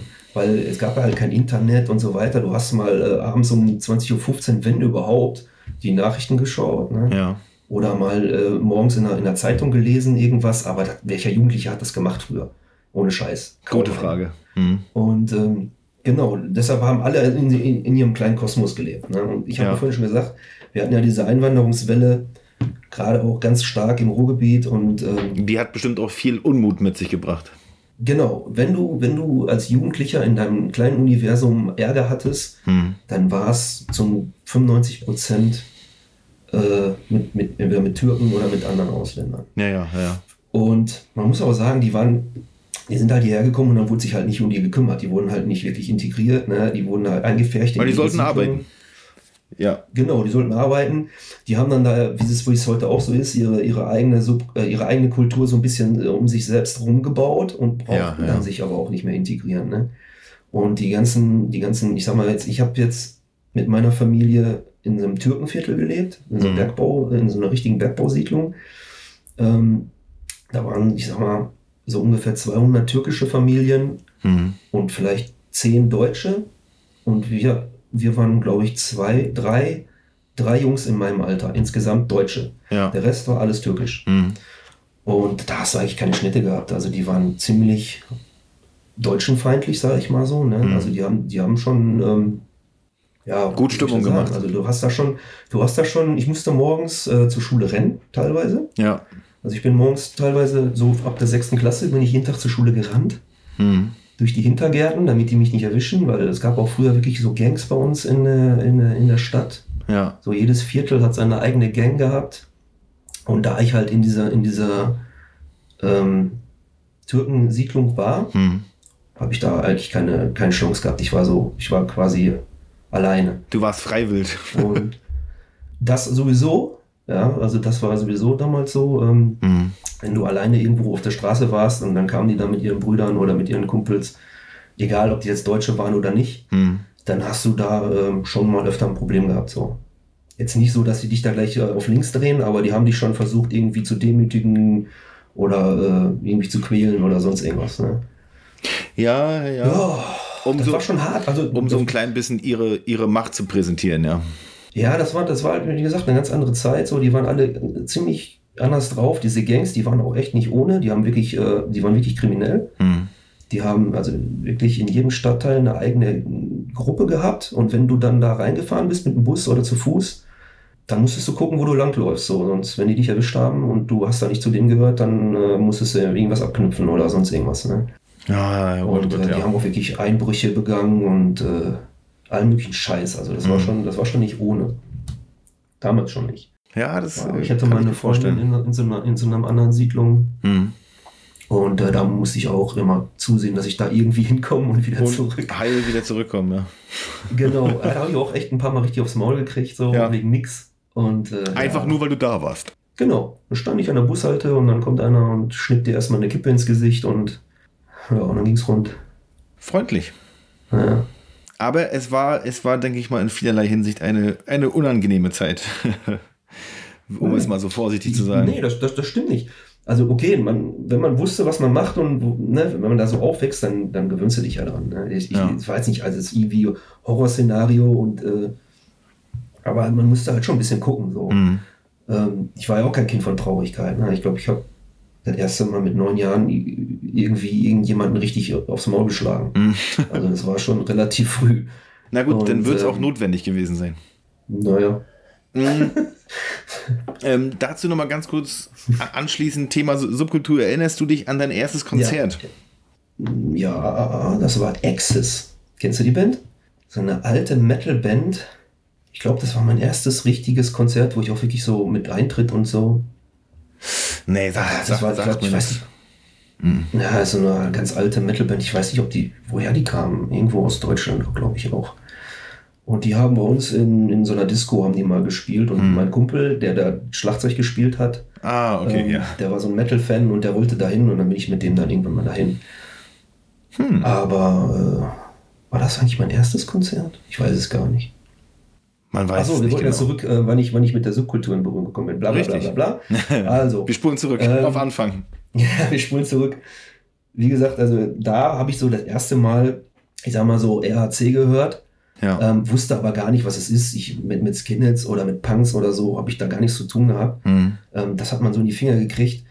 Ähm, meine Schwester hatte damals, wann war das? 82? Mhm. Kamen die Ärzte raus, die ab 18? Ja, ja, ja. Irgendwie sowas. Die hat die gehabt, da habe ich das schon gehört. Da war ich auch noch recht jung. Mhm. Ähm, da habe ich das so mitgehört. Meine Mutter hat dann immer gesagt, ah, wenn, der, wenn der Junge im Raum ist, dann hörst du diese, diese Hottentotten-Musik nicht und so. Und natürlich hat die, da, natürlich hat er erst recht, weißt du. Ja, so, richtig, äh, verstehe ich voll und ganz, ja. Kenne ich. Da habe ich, da hab ich zum Beispiel schon mal Ärzte gehört, dann gab es mal hier oder da was von Tote Hosen oder so. Mhm. Ich habe aber tatsächlich echt angefangen, Metal zu hören, auch durch meinen Kumpel Ja, oder meine ja. Kumpels, die ich von der Schule kannte. Mhm. Ähm, die haben so, mit Judas Priest habe ich so angefangen. Finde ich auch immer noch richtig geil. Ist so gemäßigte Musik, würde ich mal sagen. Da war ich so ungefähr neun, würde ich sagen. Ja. Ähm, da habe ich dann mal so eine Kassette gehabt und habe die dann immer jeden Tag gehört. Dann habe ich irgendwann mal so Walkman gehabt. Dann habe ich die auch immer zur Schule oder im Bus gehört. Mhm. Ähm, hat sich dann erstmal so ein bisschen um, um diese, diese Metal-Geschichten ähm, gedreht. Ja. Und dann bin ich mit zwölf auf so, ein, auf so eine Kirchenfahrt gefahren. Da kam ein Schulkollege von mir an und die ähm, wollten so in so ein Sommercamp. Mhm. Und kommst du nicht mit und so? Und äh, meine Mutter so, ja, ja, dann fahr doch mit und hier und da. Und dann äh, bin ich dann nach Zell am See in Österreich gefahren mit dem. Ach, da war ich im Urlaub Dieser- vor, ein paar Jahren. Das ist ja schön. Ja, aber das Kind war da voll scheiße. Glaube ich. Ähm, vor allen Dingen mit so, einer, mit so einer Gruppe, weil die haben sich, da waren auch, die haben sich um nichts gekümmert, aber ist ja auch egal. Ähm, und in dieser Gruppe Ja. waren auch sehr viele so, so Kinder, die, ne, das war ja von der Kirche auch so ein bisschen mitfinanziert, da waren auch Ja, sehr viele ja. Kinder von, aus, aus Haus, Haushalten, die halt nicht so viel Kohle hatten. Ja. mal, ne? Der Bodensatz der Gesellschaft. Ja, nicht, nicht nur, aber schon. Da waren schon so ein, zwei dabei. Mhm. Und einer davon war so ein Pole und der war Skinhead. Ja. Der war auch zwölf. Ähm, und weil sein Bruder auch Skinhead war. Ja. Okay. Und der hat mir damals auf dieser, auf dieser Fahrt, hat er mir zwei oder drei Kassetten von den Onkels gegeben. Mhm. Kneipenterroristen, äh, es ist soweit, irgendwie so. Das war es ja damals. Das, das war das Ding. Und da, das, das habe ich mir angehört und da war es, äh, ohne Scheiße, habe ich gedacht, Alter, wie geil ist das denn? Und seitdem habe ich äh, relativ viel Onkels gehört, Mhm. zu meiner Anfangszeit. Ähm, aber mit Skinhead oder so hatte ich gar nichts, gar nichts an Socken, das war mir völlig egal. Ja, und äh, ich habe auch sehr viel ERC gehört damals. Mhm. Das hat so mein Leben mit sich gebracht. Ich hatte auch sehr viele Leute, die das Zeug wirklich rangekarrt haben. So. Ja, das wurde, das, das wurde eine Zeit lang, äh, ich war zwar ideologisch nie auf dieser Schiene, aber die Musik wurde auch äh, eine Zeit lang viel an mich rangetragen. Ja. Mhm. Sowas in der Ja, so Richtung. in den 90ern, äh, Anfang der 90er oder auch schon Ende der 80er, da war Mhm. das schon, bei uns auf jeden Fall war das schon sehr präsent, muss man Ja, schon sagen. Ja, ich, hatte, ich hatte keine Ahnung, was Skinheads sind und äh, was die alles äh, so treiben und schon gar nicht von, von, von wirklichen, wirklichen Way of Life. So, ne? Also für mich waren ja, wenn überhaupt Ja. Skinheads, na, dann auch die, die den Ausländern auf die Schnauze hauen. So. Mhm. Ähm, dann äh, bin ich da so, das war so, glaube ich, mein, mein Einstieg in die, in die, ja, sind Onkels Oi? Nee. Also mittlerweile sagen ja selbst von sich, dass sie mehr Metal sind. Ähm, Ja, aber du, das, das, war das, damals so der Einstieg und das dann, das kann man, das kann man den Onkels kann man ja sehen, wie man will, aber sie sind natürlich heute noch nichtsdestotrotz eine Institution für die Subkultur und ich glaube, sie waren maßgebend für den Sound, der danach kam, Jahre danach. Ähm, Siegfried und Eu entwickelt sich ja eh zum äh, Onkels Fan-Podcast langsam aber sicher. ja, ich habe es auch schon mitgekriegt. Ja. Ja, wird ja quasi fast in jedem Podcast wird da äh, drüber geredet. Ja, weil natürlich, also ich, ich bin ja mit den Onkels erst später in Berührung gekommen, weil ich ja in der, wie gesagt, in der Wendezeit war ich ja in einem Alter, da haben bei mir auf dem Dorf die ganzen Dorfnazis alle Onkels gehört, deswegen war ich anfangs erstmal weit weg davon. Habe das erst später lieben gelernt. Ähm, quasi zu der Zeit, wo sie quasi für die alten Hasen für dich vermutlich dann schon belanglos waren. Aber egal, man, kann ihn, man kann ihnen ja trotzdem nicht absprechen, dass sie trotzdem maßgebend für die Subkultur und für den Klang der Subkultur auch sind oder waren. Ja, also ich finde find einige Sachen immer noch ganz geil heute. Ich würde Ja. die auch, also ich würde nicht mehr für ein Onkelskonzert bezahlen, weil es mir einfach zu teuer. Na, ich schon. ähm, ja, Mehrfach. ja, also gut. Also ich, wie gesagt, äh, alles was über, nicht, 50 Euro kostet, würde ich eh nicht bezahlen, so, egal welche Band. Ähm, ich mache das nicht, keine Ahnung. Ist mir, ist mir, ich bin da ein bisschen knauserig. Ich sehe das immer so. Hm. Diese Einstellung habe ich irgendwann abgelegt, als ich angefangen habe, Geld zu verdienen. Und wenn man, also ich, ich, ich selber bin ja auch ein Typ, äh, wenn ich auf ein Konzert gehe, brauche ich keine Show, sondern ich brauche ein paar Gleichgesinnte, ich brauche Inhalt, der rüberkommt und, und fertig. Also ich brauche hier kein, kein Ja. Feuer und Rauch und keine 30 Meter hohen Bühnen. Aber ich verstehe trotzdem, dass dieser ganze Umstand darum natürlich, die Leute müssen bezahlt werden. Also beziehungsweise ich verstehe, warum manchmal Konzerttickets teurer sind und, äh, und für Onkels habe ich es irgendwie gerne bezahlt, äh, irgendwie 69 Ich, ich, verstehe, Euro. ich verstehe das natürlich auch, klar. Äh, Ja. Je größer die Band, umso mehr ist da weißt Der also Apparat. eine Bühne gebaut werden, ja genau. Ähm, da ist natürlich klar, dass da ein bisschen äh, Kohle auch investiert wird im Vorfeld, Richtig. so von den, von den Bands und von den Veranstaltern, Ja, und die ja. wieder reinkommen muss. Ich verstehe das ja alles, aber ich bin so, ich, erstens mag ich sowieso keine großen Konzerte so wirklich, auch nicht als Gast. Ähm, ich bin lieber so auf so kleinen Clubshows. Hm. Und ähm, wie du das schon selber sagst, so, ne, es kommt auch immer auf die Leute an. So. Und, und wenn du auf kleineren Shows bist, in deiner Subkultur, dann kennst Mhm. du die. Also den Großteil. Ja, richtig. Und da bist du dann viel lieber, weißt du, als wenn du zu einem anonymen Ding gehst, wo du dann der halbe Ruhrpott quasi da hinkommt und äh, ohne Zähne und hier und da, weißt du, und äh, Ja, ja, ja. ja, das ist schon hardcore. Ich Mhm. war. Wann haben die das live in Dortmund Album aufgenommen? War das 94 oder 95? War Mitte der 90er. Da Ja. war ich. Ja, da war ich, Ja. da war ich bei diesem Konzert. Das war echt ein Erlebnis, muss man schon sagen. ja. Also da, da ich habe noch nie so viel Gewalt auf dem Konzert gesehen wie da. Aber ähm, ja, das war echt übel. Ähm, das war schon, das war schon ganz cool so damals. Ich glaube, das Ja. hat damals 25 oder 30 Mark gekostet Mhm. das Konzert in der, in der Westfalenhalle in Dortmund. Und äh, ja, da bin ich halt hin mit meinem, mit meinem Schulkollegen, der ist auch riesen Onkels-Fan gewesen, eigentlich alle. Also Mhm. selbst, wir haben alle Onkels gehört, also wirklich, selbst die, die, die Mädchen bei uns und Ja. also so wirklich die ganze Klasse und, und alle, ähm, das war schon ein Phänomen damals. Da kam man nicht dran vorbei, das ist richtig. Ja. Ja. Ne? Wird ja heute noch also viel. Also wenn du heute auf irgendwelchen Partys gehst, wenn ich bei, bei meiner Familie auf irgendeine Party gehe, Mhm. wo ganz normale Leute sitzen, ne? also was heißt normale Leute, also so äh, nicht subkulturelle. Ja, ja, ich weiß schon, was du Auf meinst. einmal läuft dann da irgendwann irgendwie auf gute Freunde oder sowas. Der Gassenhauer. Ich mir immer so, ach, krass, ja, ja, ja, mittlerweile, ne? Ja. Ja, Ich mir immer, alter Falter, ey. Und alle singen mit, weißt du, so. Das ist schon. Ähm, Weil es, und jetzt fällt der Begriff, weil es deutsches Kulturgut ist. Äh, Genauso wie jeder irgendwie irgendein mindestens ein Song von Herbert Grönemeyer bestimmt mitsingen kann, kann auch jeder bei Kevin Russell Ja. mal mit einsteigen. Das das ist richtig. Das ist so. Deutsches Musikkulturgut. richtig. Ganz genau. Ja.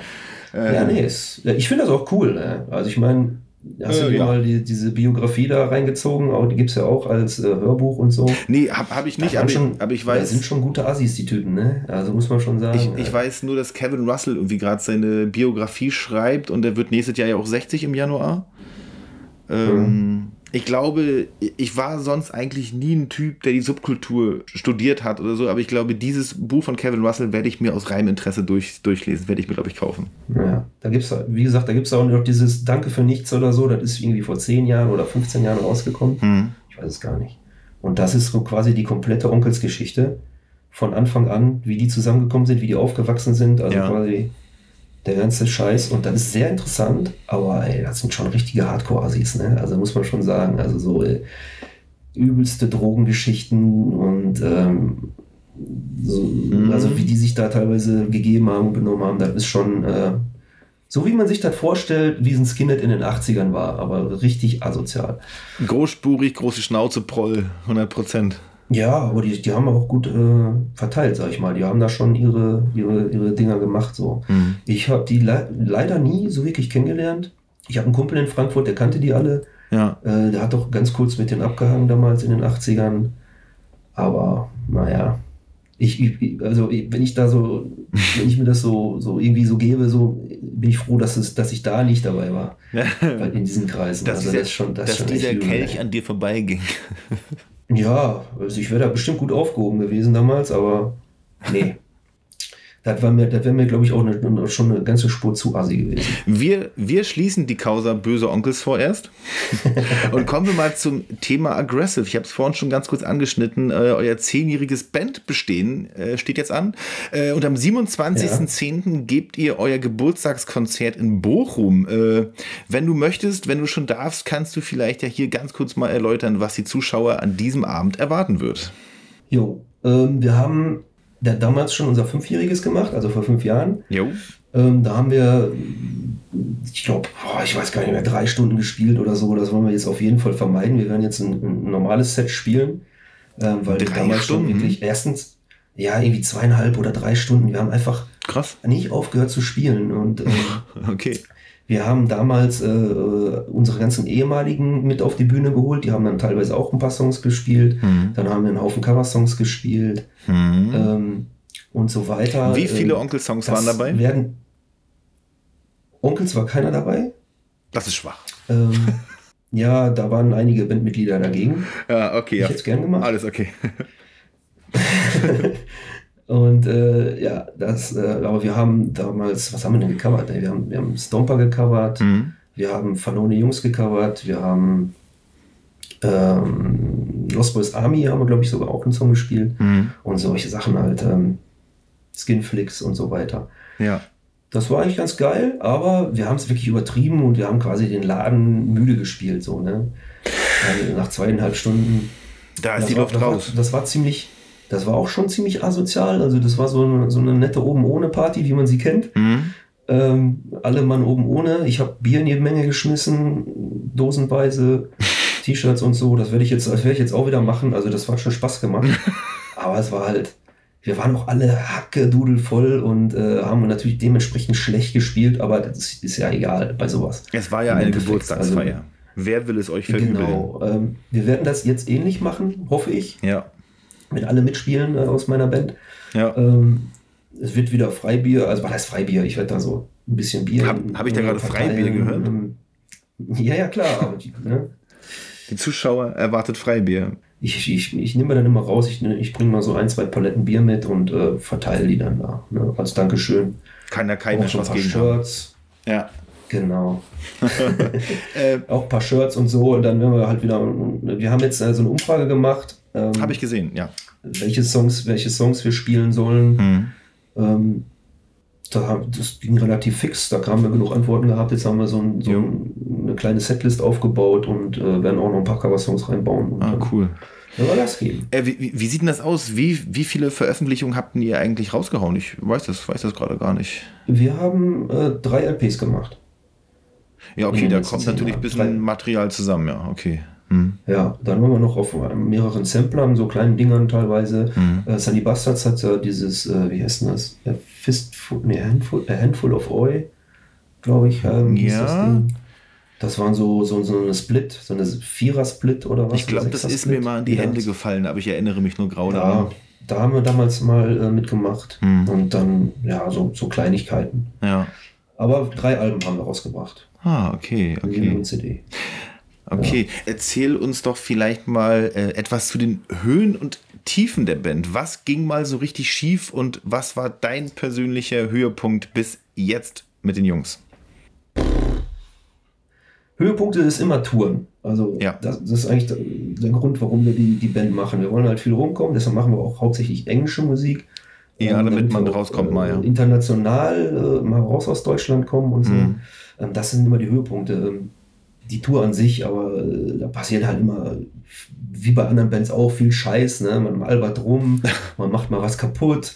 Irgendwo geht mal ein Feuerlöscher los oder irgendwas brennt oder so. oder ähm, irgendwer brennt. Das ist alles schon passiert. ja, ich habe mal, hab mal unseren Gitarrist, damals den Konzi, habe ich mal angezündet mit Klopapier. Ich habe den mit Klopapier eingewickelt total besoffen und dann habe ich das Klopapier einfach angezündet. Auf einmal brennt er. ähm, glaub, das konnte man nicht erwarten. Mit, den, mit, mit, mit wohlgezielten Fausthieben haben wir den dann aus, äh, ausgeschalt, äh, ausgeklopft. Ausgeschalt. Und, und ja, sowas halt. Ne? Das macht halt ultra viel Spaß, so ja, mit den Jungs auf Tour zu sein ähm, obwohl es auch ziemlich anstrengend ist, weißt du ja wahrscheinlich selber. Wenn das über mehrere das wirklich, Tage geht als Sänger, ja. glaube ich, ist das äh, unangenehm. das kann schon unangenehm werden, vor allem wenn du so rumbrüllst wie ich. Ich kann ja nicht singen, ich schreie ja nur rum. Und äh, Auch okay. Das, ja, solange es den Leuten gefällt und mir gefällt, ist, ist, ist das alles okay. Darauf kommt es an, ganz genau. Ähm, das ist halt äh, ziemlich anstrengend. Und äh, Tiefen. Ja. Ich finde, ähm, die Tiefen, die wir hatten in der Band, sind eigentlich immer die Zeiten gewesen, wo irgendeiner ausgestiegen ist. Mhm. Aus welchen Gründen auch immer. Meistens halt aus Zeitgründen oder weil es einfach zu stressig wurde. Ja, oder, oder Ähm, Conny ist ausgestiegen, so. Conny ist ausgestiegen, weil du ihn anzünden wolltest. Nee, das fand der im Endeffekt noch eigentlich noch ganz geil. Ich hab mal auf dem, auf, auf, ich weiß gar nicht mehr, wo das war, irgendwo im Osten haben wir auch gespielt. Da hatte ich mein, mein Haarschneidegerät dabei und dann habe ich den einmal kurz über, über den Kopf gezogen. Da war der richtig sauer. Seine, seine schöne Haarpracht, da habe ich ihn einfach mal so, einen- so einen Schnitzer reingesägt. Er ist ja auch ein schöner Mann. Ähm, ja, ja. Ja, ja. So, so sage ich ja nicht. Aber ich wollte ihn halt noch ein bisschen schöner machen. Richtig. Nee, das, fand der, das fand der damals gar nicht witzig. Ansonsten war mit dem Conny eigentlich immer äh, alles super. So. Ja, also okay, das cool. ist echt ein super Typ. Ja. Also Ja. der hat auch so viel Scheiß gemacht. Unglaublich. Glaube ich. Conny Kanone, ey. Richtig. Der Ficker aus dem Ruhrgebiet. Jetzt ist er ja auch verheiratet und äh, hat ein Kind und alles. Also der ist jetzt ganz solide geworden. So ist recht. Hier solide Grüße äh, an das äh, Instagram-It-Model Conny Kanone. Sehr gut. Genau, Conny. Äh, wenn, ich, wenn ich mich recht entsinne, hattet ihr mal irgendwann die Zusammenarbeit mit MAD Tourbooking angekündigt. Was wurde daraus? Nix. Also, äh, ich glaube, MAD, also wir sind ja auch bei MAD auf dem, auf dem Rooster. Ja. Ähm, ja, irgendwie äh, hat der Snoopy von MAD, der sollte sich da so drum kümmern. Wir haben auch ein paar Mal miteinander geredet und hier und da. Und ich glaube, im Endeffekt kam in diesen zehn Jahren Hm. kamen so drei Gigs dabei rum. Das war einmal Punk and Disorderly, Ah, dann so, irgendein ja, okay. Festival. Ja. Also Punk and Disorderly und zwei Festivals oder so. Mehr kam Mhm. da mit MAD eigentlich nicht zustande. Wir haben auch eigentlich immer alles selber gemacht. So. Also wir sind da jetzt auch nicht Ah, hin und okay. haben gesagt, hier, was ist jetzt, äh, mach mal oder so. Sondern wir haben einfach nur abgewartet, ob da was kommt oder nicht. Und äh, ja. Da würden die sich, glaube ich, auch nicht unter Druck setzen lassen, denn die setzen bestimmt mehr so auf ihre Nee. großen Zugpferde und äh, ja, denke ich auch. Ich will das jetzt gar nicht groß ausdiskutieren. Äh, bei, von MAD kenne ich eigentlich meistens nur äh, blöde Geschichten, habe die meisten vergessen, aber habe bei MAD immer so ein komisches Bauchgefühl, wenn damit irgendwas ist. Aber das äh, sind jetzt halbgare Geschichten. Das muss jetzt kein Thema sein. Die haben, weißt du, die haben, die haben alle ihre Daseinsberechtigung. So, wenn die, wenn die da keinen Bock drauf haben auf äh, kleinere Bands oder was weiß ich, Ja. oder keine Zeit, ähm, die, ich weiß nicht, wie viele da sitzen, drei, vier Leute, ich, ich habe Mhm. keine Ahnung, wer das alles da macht. Ähm, Gute dann ist Frage. das halt so. Ne? Also ist jetzt nicht so ein, ähm, ja, die wollten uns damals haben, Hm. warum auch immer. Und ähm, seitdem ist halt nicht viel passiert, aber ist auch nicht schlimm. Also wie gesagt, wir machen unsere Konzerte hauptsächlich alle selber, also Hm. wir organisieren das selber. Ja, ja. Ähm, die Anfragen kommen auch meistens zu uns und äh, dann ist Mhm. dann halt kein Dritter dazwischen, der dann auch noch ein bisschen was mitverdient. Wenn die das nicht wollen, ist das okay. Also ich habe da Mhm. kein Problem mit. Weißt du, so. Alles gut. Nee, richtig, okay. Weil bei uns gibt es auch okay. nicht viel zu holen. Okay, okay. So.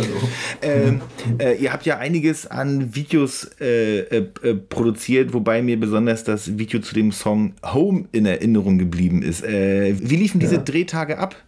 Äh, war das sehr chaotisch oder wart ihr da klar strukturiert? Und vor allen Dingen, Ja. hat, hat sich das gerechnet? Zahlt ihr das aus eigener Kasse? Äh, wie lief es ab?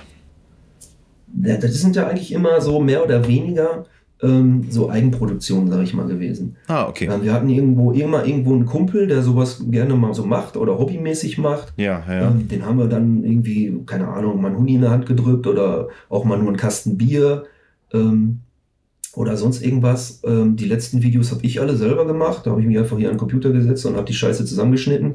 Ach so, okay, Ähm, cool. Dementsprechend sieht das auch aus, weißt du. Ähm, aber mir ist das eigentlich relativ egal. Ich finde, das ist so ein bisschen, das bringt schon so ein bisschen Authentizität mit, Hm. wenn man da äh, auch so was selber macht. Da muss nicht alles wie aus dem Ei gepellt sein.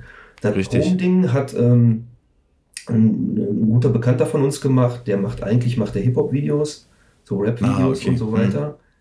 Und ähm, der äh, ist ein guter Kumpel von unserem Bassisten, von Nils. Hm. Und der Nils hat ja eine eigene Merch-Firma. Nils der Weiße. Und Genau, der weiße Nils, der weiße Ritter. und äh, der hat eine eigene Merch-Firma und dadurch äh, kennen die sich dann da alle und dadurch haben wir dann den Kontakt zu ihm damals gekriegt. Der war auch mal auf Tour und hat mal so ein bisschen mitgefilmt damals Ja, ja. und solche Sachen. Ähm, und der hat uns zwei Videos gemacht. Hm. Zwei oder drei, ich weiß gar nicht mehr. Zwei oder drei Videos hat er uns gemacht damals. Ähm, und ja, dem haben wir dann immer halt so ein bisschen was Geld gegeben, aber nicht viel. Also Hm. das ist eigentlich alles immer so mehr oder weniger selbst produziert. Ah, Auch so von okay. den Stories her. Wir haben uns dann einfach getroffen. Ähm, bei, bei Home haben wir ähm, bei Facebook, glaube ich, in so einen Post gemacht und gesagt, äh, wir wollen nächste Woche ein Video aufnehmen. Alle Kumpels, die wir kennen, so, die uns kennen, die können gerne kommen. Zieht euch keinen Scheiß an. Ja. Das ist so, da haben wir ein bisschen, ne? Und äh, da haben wir keinen Bock drauf. Und ansonsten Frischen Schlüpfer, Schuhe. und wir, wir, wir, machen, wir machen irgendwas. Wir treffen uns in, in Duisburg am, am Hafen. Ja. So. Und dann sind wir dann alle hin und dann kam das dabei raus. Ne? Und dann kam halt noch der, der Kumpel, der das Video gemacht hat, der meinte, ah, ich habe da noch einen, einen anderen Freund, der hat so eine Werkstatt Hm. irgendwo in so einem Industriegebiet und da können wir rein und filmen. Ich finde das cool. Ja, haben wir gesagt, ja, okay, dann gehen wir halt in so eine Werkstatt und dann stehen wir halt da auch in dieser Werkstatt und spielen da mit unseren Gitarren und Mhm. machen da einen auf, auf dicke Hose. Auf Rockstars. Äh, ja, Nein, ist aber ein cooles, ja, geht, ne? cooles Aber der Video. hat, das, der hat das schon ganz cool gemacht, so mit diesen, mit diesen langen, also mit diesen Zeitlupen-Geschichten und Ja. äh, der hatte auch eine Drohne dabei, da war das ja alles noch relativ frisch, so 2015, 14, 15 haben wir das aufgenommen. Hm. Äh, da war das alles relativ frisch mit diesen Drohnengeschichten und er ist dann schon mit einer Drohne da rumgeflogen und hat dann äh, irgendwelche Luftaufnahmen gemacht und so. Das war schon ganz geil. Ja, ja, ja. Fand mir cool. Ah, okay, Ja. okay. Ja, st- starkes Stück ist mir, ist mir auf jeden Fall äh, in Erinnerung geblieben. War irgendwie starkes Video. Auf jeden Fall, auf jeden Ja, Fall. cool. Ähm, in einem Interview für das Ox-Fan-Sein, äh, irgendwie Ende 2018, redest du darüber, dass die Szene, grob gesagt, in den letzten Jahren durch zu viele glatte Produktion weichgespült wurde. Vorab redest du davon, dass ihr einen Song mit Sebi von Stomper 98 gemacht habt, der eben diesen Umstand äh, auch bemängelt oder thematisiert. Meinst du nicht, dass Stomper 98 als zumindest in meinen Augen äh, wirklich glatt und fett produzierte Band eigentlich eben genau dazu beiträgt, dass ich zitiere, auch eine Menge Normalos, Studierte und Szenefremde angelockt werden? Ja, also ähm, ich glaube, das mit dem Weichgespült, das war auf die Frage, ähm, wie, warum ich die Band gemacht habe. Das war ja 2012, Kann- kann sein, hm. 2013. Also ich fand damals, zu der Zeit gab es hier in Deutschland und vor allem im Ruhrgebiet nur, fast nur deutschsprachige Bands, also Eu- oder Punkbands. Und die Ja, waren alle ja, recht hm. so, so, so recht poppig, sage ich mal. Also so ein bisschen weicher, ne? Hm. Und da, deshalb habe ich da geschrieben, die sind alle weichgespült gewesen und äh, wollte da halt mit Aggressive, wie der Name ja schon sagt, ein bisschen mal so ein bisschen Power reinbringen. Ich finde halt diesen amerikanischen Stil, diesen amerikanischen Oi-Stil ein bisschen, bisschen cooler. Der so ein bisschen näher an der Hardcore-Schiene ist, ja. Ja, der ist ein bisschen Mhm. mehr an der Hardcore-Schiene und der ein bisschen mehr Power hat. Weißt du, so ein bisschen brachialer und so. Das ist ja alles ein bisschen ähm, ja, weniger geworden in den letzten Jahren, damals, davor. Ja, ja, ja. Und äh, da gab es im Osten gab's halt noch ein paar, paar richtige Punkbands, die, ne, oder was weiß ich, in Deutschland halt hauptsächlich. Hm. Ähm, die, da gab es noch ein paar Sachen, aber bei uns im Ruhrgebiet gab es halt nicht, dass ich wüsste, wirklich gute, gute harte ähm, Bands, außer im Hardcore-Bereich schon wieder. Ne? Ja, Aber ja, so ja. in Sachen Punk oder, oder Oi gab es da relativ wenig zu der Zeit. Hm. Und deshalb wollte ich das machen. Ähm, zum Stomper, was war das jetzt nochmal? Ähm, genau, wir haben da auf unserem zweiten Album einen- Song mit, mit Sebi gemacht. Der Mhm. hat da ein paar Zeilen mit eingesungen, weil wir ihn gefragt haben. Fand ich Ja, ganz geil. Ähm, klar, also Stomper ist ja mittlerweile äh, schon glatt produziert und, und super produziert und so. Genauso wie Toxpack. ja ähm, richtig, klar. Hm. Das, äh, äh, das ist schon ganz geil. Ist aber auch, man, man merkt auch so, dass die auch wieder so ein bisschen, bisschen wieder härter werden wollen, finde ich. Also jetzt haben die ja vor ein paar Tagen, vor, vor einer Woche oder so, haben die ja, oder vor zwei Wochen haben die so ein, so ein Video rausgebracht, ein relativ neues. Das ist schon wieder so ein bisschen, da ist schon wieder so ein bisschen mehr Energie drin, sag ich mal. Aber Ne? natürlich muss man, also muss ich da aus von meiner Warte aus sagen, ich glaube, in den, in den letzten Jahren ist wirklich viel passiert, wo ich mir denke, wo die Subkultur irgendwas zu sagen könnte. Und dann kommt Stomper 98 mit so einem abgelutschten Thema wie äh, aller Tote Hosen Alex daher. Ich will natürlich jetzt damit noch nicht vorausgreifen, worum es nachher in dem Album geht. Das weiß ich natürlich nicht. Ähm, Ja. Aber das ist etwas, was ich generell oft irgendwie schwach finde von Bands, wo man eigentlich denkt, hey, es ist doch, es passieren, es passieren doch Dinge und warum wird immer dieses alte Zeug wieder gekäut, obwohl eigentlich ja, es momentan genug zu sagen gäbe, was schief läuft und so. Das ist eine Sache, das verstehe ich manchmal irgendwie nicht so ganz. Ich glaube, ich glaub, das machen die aber auch in anderen Songs. Ähm, ich denke aber auch, dass, dass Stomper zum Beispiel eine Band ist, die halt sehr auf, auf ihre Traditionen pocht und so dieses alte Männer, wir sind alte Typen in der Szene und ähm, dass die gerne, dass die auch gerne solche ähm, Themen auch wieder aufgreifen und wieder so ein bisschen wieder in, äh, reanimieren. Mhm. Also ich glaube, das ist, ist schon, da, da haben die so Bock drauf. Ja, äh, ach so, ja hier, äh, Studenten ne, und so weiter. Also ich habe ja nichts gegen Studenten an sich. Also auch nicht in der Szene so. Ja, Gibt's ja, ja. genug. So, die sind, das, Na, ja, das, also, nein, das ist richtig, ja. Ne? Mhm. Ähm, ich finde es halt nur, äh, heutzutage immer, äh, hat das alles so den Fadenbeigeschmack, wenn einer sagt, er ist Arbeiter oder arbeitet irgendwo, dann, dann kommt mir das oft so vor, als ob auch bei uns in der Szene so von oben auf den herabgeblickt wird. Weißt du, so wie du bist Arbeiter. Weißt du, so Arbeit, Arbeiter ist heutzutage schon fast ein Schimpfwort geworden für viele. Sich die Hände dreckig machen. Ja, so, äh, sowas mache ich doch nicht, weißt du, so oder so. Wenn Leute so sind, dann habe ich damit ein Problem. Verstehst du? Dann, Ja, dann, dann denke ich mir immer, Alter, was, was seid ihr für, für, für Wichser so, ne? Ähm, Eben, ja.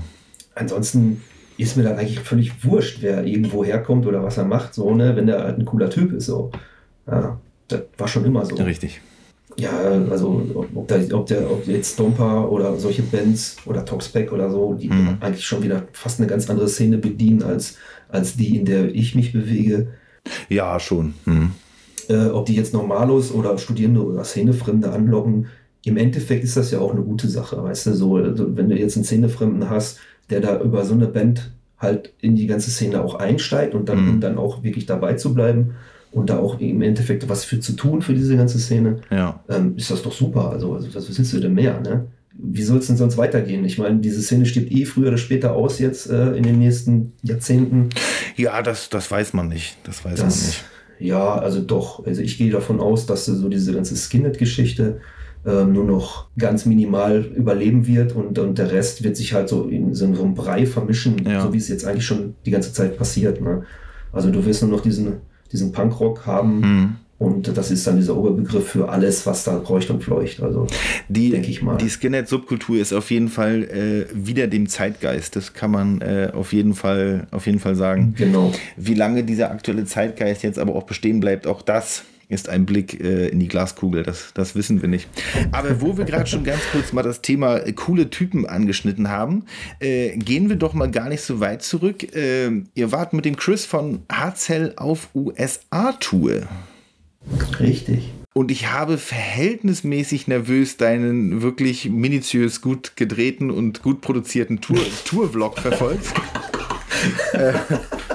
es, es, macht, es macht einfach, es hat sehr viel Spaß gemacht, äh, dir oder euch dabei zu, zuzuhören und äh, zuzusehen. Ähm, ja, lasst uns aber ganz kurz reden über eure Tour in den USA mit Harzell. Äh, Wie genau kam es dazu? Äh, wer hat wen angefragt? Äh, ja, was war da los? Jo, ähm, ich kenne den Chris ja schon ein paar Jahre so. Wir haben uns, also Harzell kenne ich schon echt lange so. Das fand ich schon, Ja, ich auch, ja. ja. ähm, als sie ihre ersten Alben rausgebracht haben, fand ich die schon geil. Da haben die auch mal hier noch, da waren die noch in Holland. Hm. Da war das ja noch rein, eine, rein holländische beziehungsweise holländisch-belgische Band. Ja, ja, richtig. Ähm, da haben die hier im Pott auch mal ein, zwei, drei Shows gespielt damals und ich kam auch an, irgendwie an die Musik damals irgendwie daran, an Mhm. die CDs und fand die da schon geil. Und ähm, habe mir das schon früher immer angehört. Ich kannte den Chris halt nicht. Mhm. Und dann habe ich den Chris vor ein paar Jahren irgendwo wirklich kennengelernt, als wir zusammen irgendwo gespielt haben. Ja. Ich glaube, irgendwo im Osten auch. In Leipzig, glaube ich, sogar oder? Auf dem, ja, es kann gut sein, auf diesem äh, größeren Festival. The da. Voice of Oi. Indoor. So, ja, siehst du? Also da habe ich den dann wirklich original äh, so kennengelernt. Wir haben uns so gut unterhalten und so weiter und so fort. Und da ist Ja. dann schon so ein bisschen äh, so ein bisschen hin und her schreiben und so entstanden. Hm. Ähm, dann waren die jetzt im Sommer, waren die ja auch äh, hier und haben äh, im, im Stilbruck gespielt, in Eisenhüttenstadt. Ja, naja. Ähm, da haben wir auch einen Tag vorher gespielt. Wir sind aber länger geblieben, weil wir uns halt den Rest des Festivals da auch noch geben wollten. Hm. Und haben dann noch Marzell wieder gesehen. Und dann waren die auch irgendwie letztes Jahr auch noch mal hier irgendwo anders auf Tour. Dann habe ich den in Essen gesehen, habe mit denen gequatscht und so. Also wir haben uns dann so immer mehr kennengelernt. Und dann hat der ähm, Chris irgendwann mal einen Post bei Facebook rausgehauen, wo er reingeschrieben hat, dass er mit, ähm, mit den Reapers eine USA-Tour plant. Ja. Und ich so als Spaß so, hey cool, wir kommen auch. Und dann meinte er, ja, kein Problem. Und darauf hat sich das dann so irgendwie aufgebaut. Dann sind Reapers relativ schnell abgesprungen, weil die alle kein äh, Corona, also keine Corona-Impfung hatten und Mhm. dann nicht fahren wollten oder durften. Ah, okay. Ähm, ja. Hm. Und die wollten sich auch nicht impfen lassen und so weiter. Und äh, dann sind hinterher nur noch wir übrig geblieben. Hm. Ja, und dann haben wir das halt so mehr oder weniger zusammen so ein bisschen organisiert. Also hauptsächlich der Chris, weil der, kennt, der, der wohnt ja da in, in, in Texas. In seiner wunderschönen Und, Farm. ja, es war echt ganz geil da. Ja, ich, ich kenne das. ähm, Ich, ich kenne Fotos äh, davon von ihm, ja. Ja, Schön. Ja, ja und dann äh, sind wir dann halt irgendwie dahin. Ich dann äh, das alles mit meiner Band hier geregelt. Hm. Das war auch schon äh, relativ stressig so, alles mit, mit, mit Flüge buchen. Dann ist uns der, äh, dann konnte unser Schlagzeuger halt nicht, der Janis. Ja, ihr habt, Äh, ihr hattet wir auch, gesagt, auch okay. aushilfsweise wen mit, ne? Genau, dann haben wir gesagt, okay, wir, wir, wir suchen uns jetzt äh, für die Tour dann halt jemand anders, so, ähm, Ja. sonst können wir die gar nicht fahren. Und ich habe ja schon in den letzten zehn Jahren habe ich, glaube ich, zweimal schon eine USA-Tour selbst geplant gehabt. Hm. Einmal East Coast, einmal West Coast, die ist jedes Mal ins Wasser gefallen, ähm, weil irgendeiner nicht konnte aus der Band und diesmal Mhm. haben wir gesagt, so, pass auf, Ist nicht normal. ja, ich, ich tue mir den ganzen Stress nicht monatelang an, wenn dann kurz vorher einer sagt, oh, jetzt habe ich aber gerade kein Geld oder jetzt habe ich gerade irgendwie einen Furz quer sitzen und fahre dann nicht mit. Ja. Und dann können alle nicht, weißt du. Dann habe ich den von vornherein gesagt, pass auf, ich möchte gerne diese Tour fahren und ähm, wenn jemand nicht kann, dann sagt das. Dann versuchen wir das noch so zu drehen, dass es geht. Hat Mhm. dann aber nicht funktioniert, weil die, die Daten kamen dann natürlich auch von Chris. Er sagte, dann und dann ist die Tour. Ja. Ähm, ja, und dann sagte Janis so, ja, kann ich aber nicht so. Und dann habe ich gesagt, so, ey, pass auf, hast du ein Problem damit, wenn wir jemanden anders suchen für die Tour? Hm. Und äh, dann hatten wir halt einen Holländer, Ja. den Ex-Drummer von, von Hartzell Holland, der früher mal ganz am Anfang da mitgespielt hat, Ach so. irgendwann zwischendurch. Ja. Und er wollte dann, äh, dann haben wir mal geprobt und so weiter und er hat sich die Songs also so ein bisschen draufgezogen. Hm. Und dann sagte der zwei Wochen vorher oder wann das war, nee, ich kann nicht. Meine Firma hat gerade ein Problem, weil er ist war so selbstständig oder ist selbstständig. Ah. Und ähm, Hm. sagte so, ja, ich kann jetzt nicht mehr mitfahren. Und ich wäre so, oh, kacke. Wir haben alles gebucht, wir haben alles gemacht, die Flüge sind bezahlt. Äh, Ja. Was machen wir jetzt so? Ja, und dann habe ich ganz schnell bei Facebook einen rausgeballert und da haben sich echt äh, direkt fünf Leute gemeldet, die dann äh, Schlagzeug spielen wollten Hm. für diese Tour.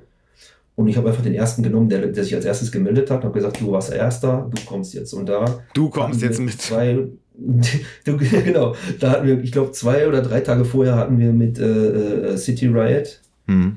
äh, in Mönchengladbach gespielt. Ja. Und das war halt der Drummer von denen, der Martin. Ah, okay. Hm. Und äh, das war eigentlich äh, eine gute Wahl. So, wir haben echt Spaß gehabt. Der ist super cool drauf gewesen.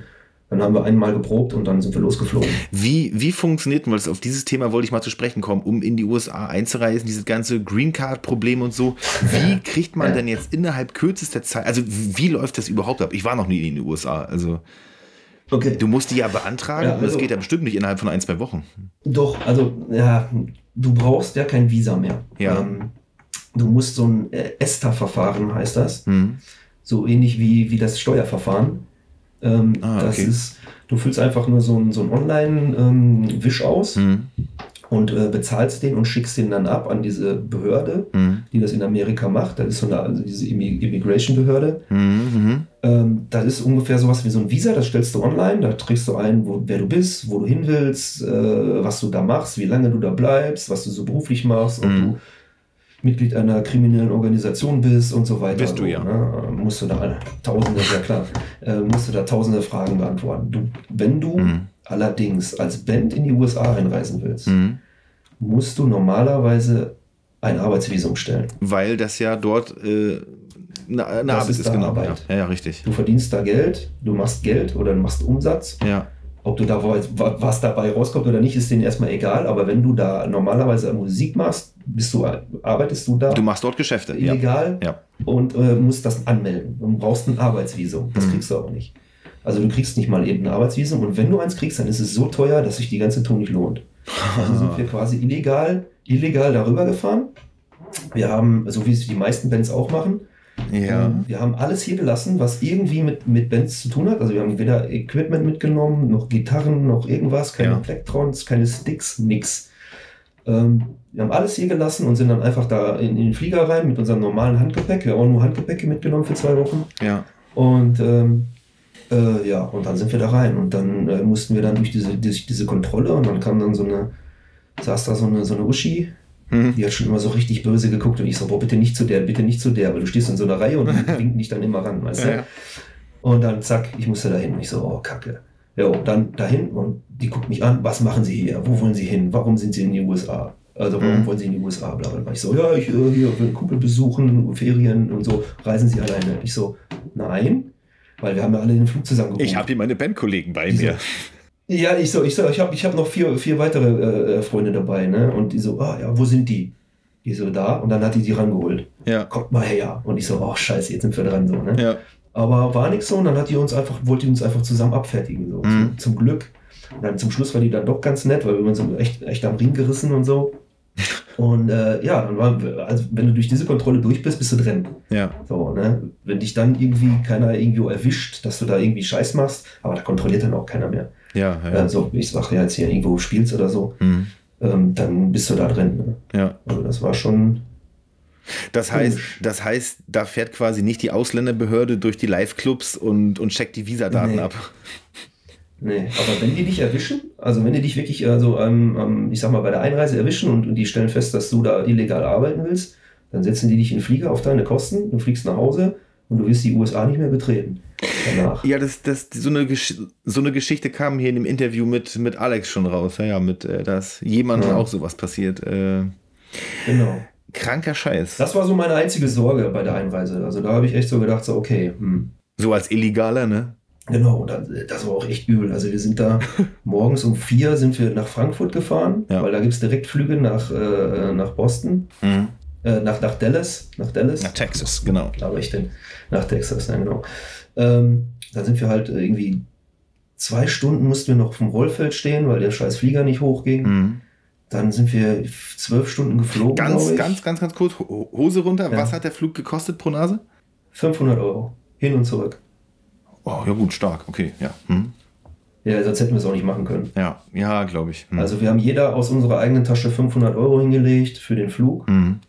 Die haben wir auch hinterher nicht mehr rausspielen können. Also wir sind gerade so plus minus null, was die Bandkosten angeht, Mhm. sind wir gerade so da äh, quasi. Okay, starkes. Stück, Und cool. Alles, was jeder für sich selbst ausgegeben hat, so Essen, Trinken und so weiter, Mhm. ähm, das hat jeder auf seine Kappe bezahlt. So. Und die Flüge. Ja, okay. Aber bei 500 Euro haben wir echt alle so gesagt, alles klar, kein Ding, so weißt du. Mhm. Wir haben eigentlich mit dem Doppelten gerechnet. Wie lange wart ihr jetzt genau da? Waren das zehn Tage, zwei Wochen oder wie lange war das? Wir waren zwölf Tage da. Zwölf Tage, okay. Also wir sind zwei Reisetage und dann waren wir zehn Tage da und wir haben neun Shows gespielt. ja, cool. Ja. Äh, sehr, sehr, sehr, sehr gut. Äh, wie, wie liefen denn die ersten Tage ab bei euch? Hattet ihr lange mit dem Jetlag zu kämpfen? Ich weiß, ihr seid angekommen und seid, glaube ich, erstmal von Chris abgeholt worden, auf seine Farm verfrachtet. Bestimmt musstet ihr erstmal Feldarbeit leisten, aber äh, Jetlag-technisch, Ja, also wie sah es aus? ich- Ja, war schon, also war schon komisch. Also wir sind da angekommen Mhm. Und äh, Chris hat uns nicht abgeholt. Wir mussten noch vier Stunden mit dem Auto fahren, von, von Dallas nach, nach Osten, Ah, okay. also hinter Osten, Ja. also nach Süden. Mhm. Ähm, dann haben wir erstmal unser Fahrzeug nicht gekriegt, weil meine Kreditkarte nicht mehr funktioniert hat. da musste ich nachts, also bei uns zu Hause hier in, in Deutschland waren es irgendwie 4 Uhr morgens Mhm. und da waren es 11 Uhr abends, irgendwie so. Ja. Und dann musste ich versuchen, irgendwie die Kreditkarte wieder freizuschalten. Und da ich so eine, so eine beschissene billig Barclay-Visa-Karte habe, haben die nur ihre Sprechzeiten von 8 bis 16 Uhr oder so. Von 8 bis halb so. Scheiß. Ja, irgendwie so. Oh, das war echt eine Katastrophe. Wir haben da echt zwei Stunden rumgehampelt, bis ich diese Karte ähm, zum Glück wieder freischalten konnte. Und Mhm. dann konnte ich diesen, diesen, diesen, äh, diese Kaution da hinterlegen am Schalter vom Fahrzeug. Und dann sagen die uns, ja, wir haben, heute ist hier ein Feiertag oder irgendwie so ein Scheiß. Ähm, wir haben keine Fahrzeuge. Und wir so, hä? Wir haben doch ein Fahrzeug bestellt. Und da stand eine Schlange, die haben alle schon gemeckert, weil die alle keine Fahrzeuge gekriegt haben. Die hatten alle ihre Fahrzeuge bestellt. Ah. Und dann mussten wir drei Stunden auf unser Fahrzeug warten. Mhm. Da wollten die uns erst noch so, so einen Kleinwagen andrehen und wir sagen, ey, wir können nicht, wir sind mit sechs Leu äh, wir sind mit fünf Leuten und Wir sind hier äh, Musiker, äh, wir sind Rockstars. Wir, wir, wollen, wir wollen mal eben vier- 4000 Meilen fahren, das, das, das Ja. können wir in so einem Kleinwagen nicht, ne? Ja, ja, ja. Und dann haben wir halt Ewigkeiten auf die Karre gewartet und dann sind wir morgens um vier oder was, oder ja, um zwei oder drei Mhm. da morgens. Da war hier ja schon morgens um neun. Ja, ja, ja. Also ohne zu schlafen quasi, sind wir dann noch in die Karre und sind dann nochmal, ich glaube, drei oder vier Stunden nach Osten gefahren, bis wir auf dieser Ranch waren. Und da waren wir echt fertig. Und dann äh, haben wir da bei ihm auf der Ranch geschlafen. Mhm. Da war es dann halt echt noch mitten in der Nacht da, als wir da ankamen. Mhm. Und, oder ganz früh morgens. Und ja, dann hast du schon den Jetlag gemerkt. Also das war schon so der erste Tag, der war so, äh, wir waren schon echt im Arsch.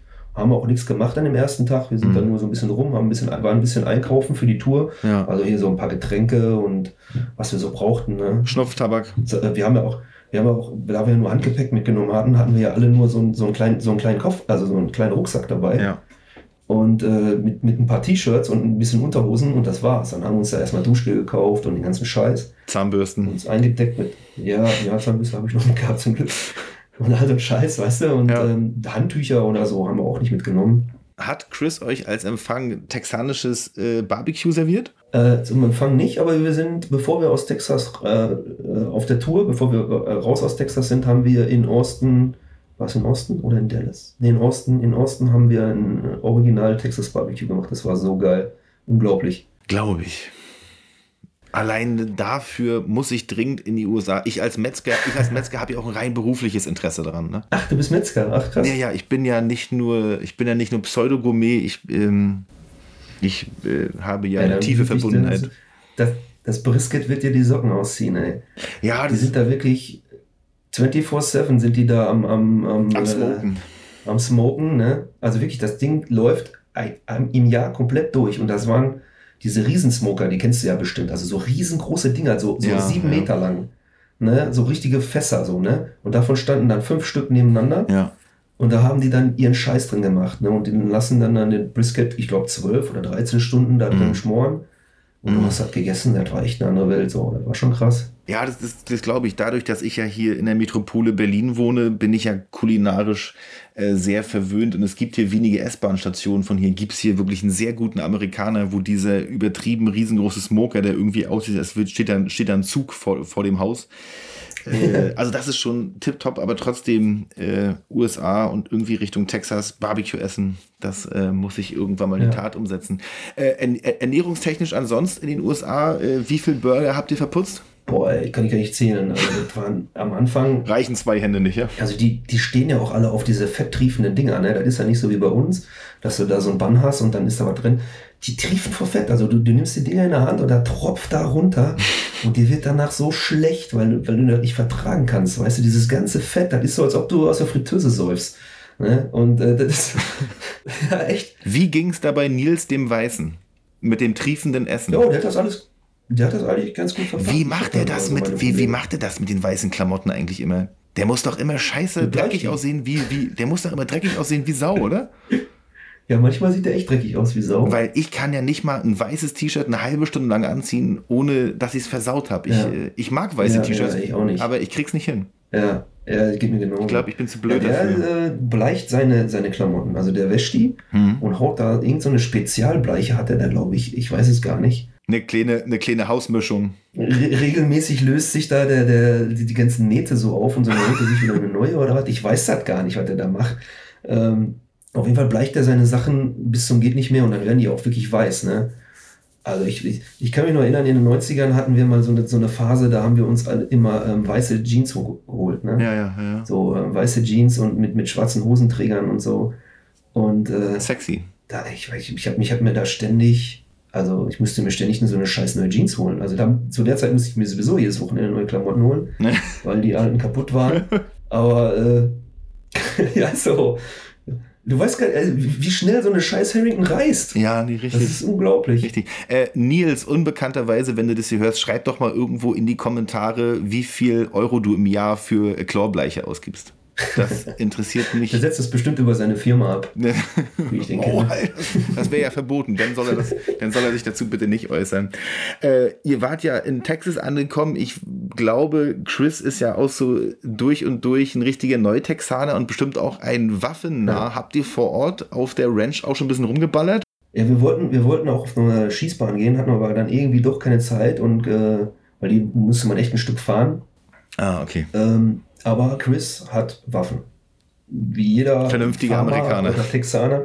Der hat ein ganzes Arsenal an Waffen, von, vom Scharfschützengewehr bis hin zur Kleinkaliber-Pistole mit, mit, mit 40er Magazin und all so ein Scheiß. Ja. Also der ist echt, äh, ja, also der Er ist gut ist da aufgestellt. schon hinterher. Und ähm, er hat auch gesagt, warum er das alles hat. Ja. Ähm, die sind ja relativ nah an, Mexi an der mexikanischen Grenze, Mhm. also an der südamerikanischen Grenze. Ja. Und äh, die kommen dann halt öfter mal darüber und fangen dann an zu klauen Mhm. oder was auch immer. Und die sind da so weit ab vom Schuss, teilweise auf ihren Ranchen, dass die Polizei da erst drei oder vier Stunden später auftaucht, wenn Ah, du okay. anrufst. Und bis dahin haben die keine Chance, äh, Bist du ausgeraubt und Genau. nackig gemacht schon, ne?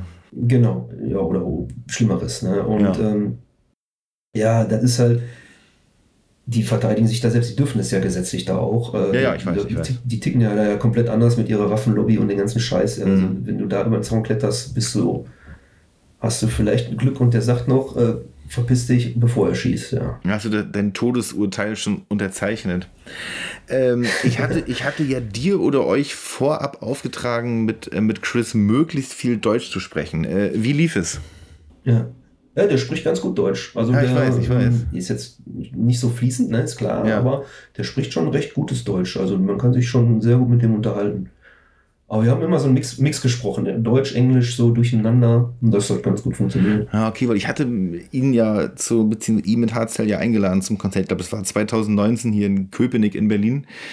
Ähm, Mein Englisch ist ja Asche auf mein Haupt, so eher Smalltalk tauglich und durch die Corona-Zeit, dadurch, dass ich kaum im Ausland war, hat es noch mehr gelitten als vorher. Äh, und wie ich mir mit Chris so auf dem Hinterhof von dem Club einen abstammelte, sagt er irgendwann, "Ah, Konstantin, gar kein Problem, wir können auch einfach Deutsch reden. Ja, okay, Ja. gut. Äh, hat funktioniert auf jeden Fall. Ich hoffe, dass ich ihn breitgeschlagen bekomme, auch mal für ein, für ein Interview und hoffe, dass ich mich mit meinem Englisch da nicht blamiere. okay. Äh, Willst du das auch machen? Also willst du auch äh, englischsprachige Interviews machen? ah, das kriege ich gar nicht hin. Würde ich, würde ich wirklich gerne, weil ich natürlich, äh, muss ich auch sagen, im Ausland verhältnismäßig viele Leute kenne. Aber wirklich jetzt durch die Corona-Zeit, ich war jetzt seit Ewigkeiten, also es ist eingerostet und ich würde mich, glaube ich, schrecklich, schrecklich blamieren. Und das kann ich ja natürlich dann auch nachher niemandem zumuten, dass der sich äh, zwei Stunden mein Gestammel anhört. Ja, wir haben ja jetzt nach der Tour haben wir auch so ein, so ein, so ein äh, Radio-Interview gegeben oder sowas, Ja. so ein Video-Interview. Mhm. Ne?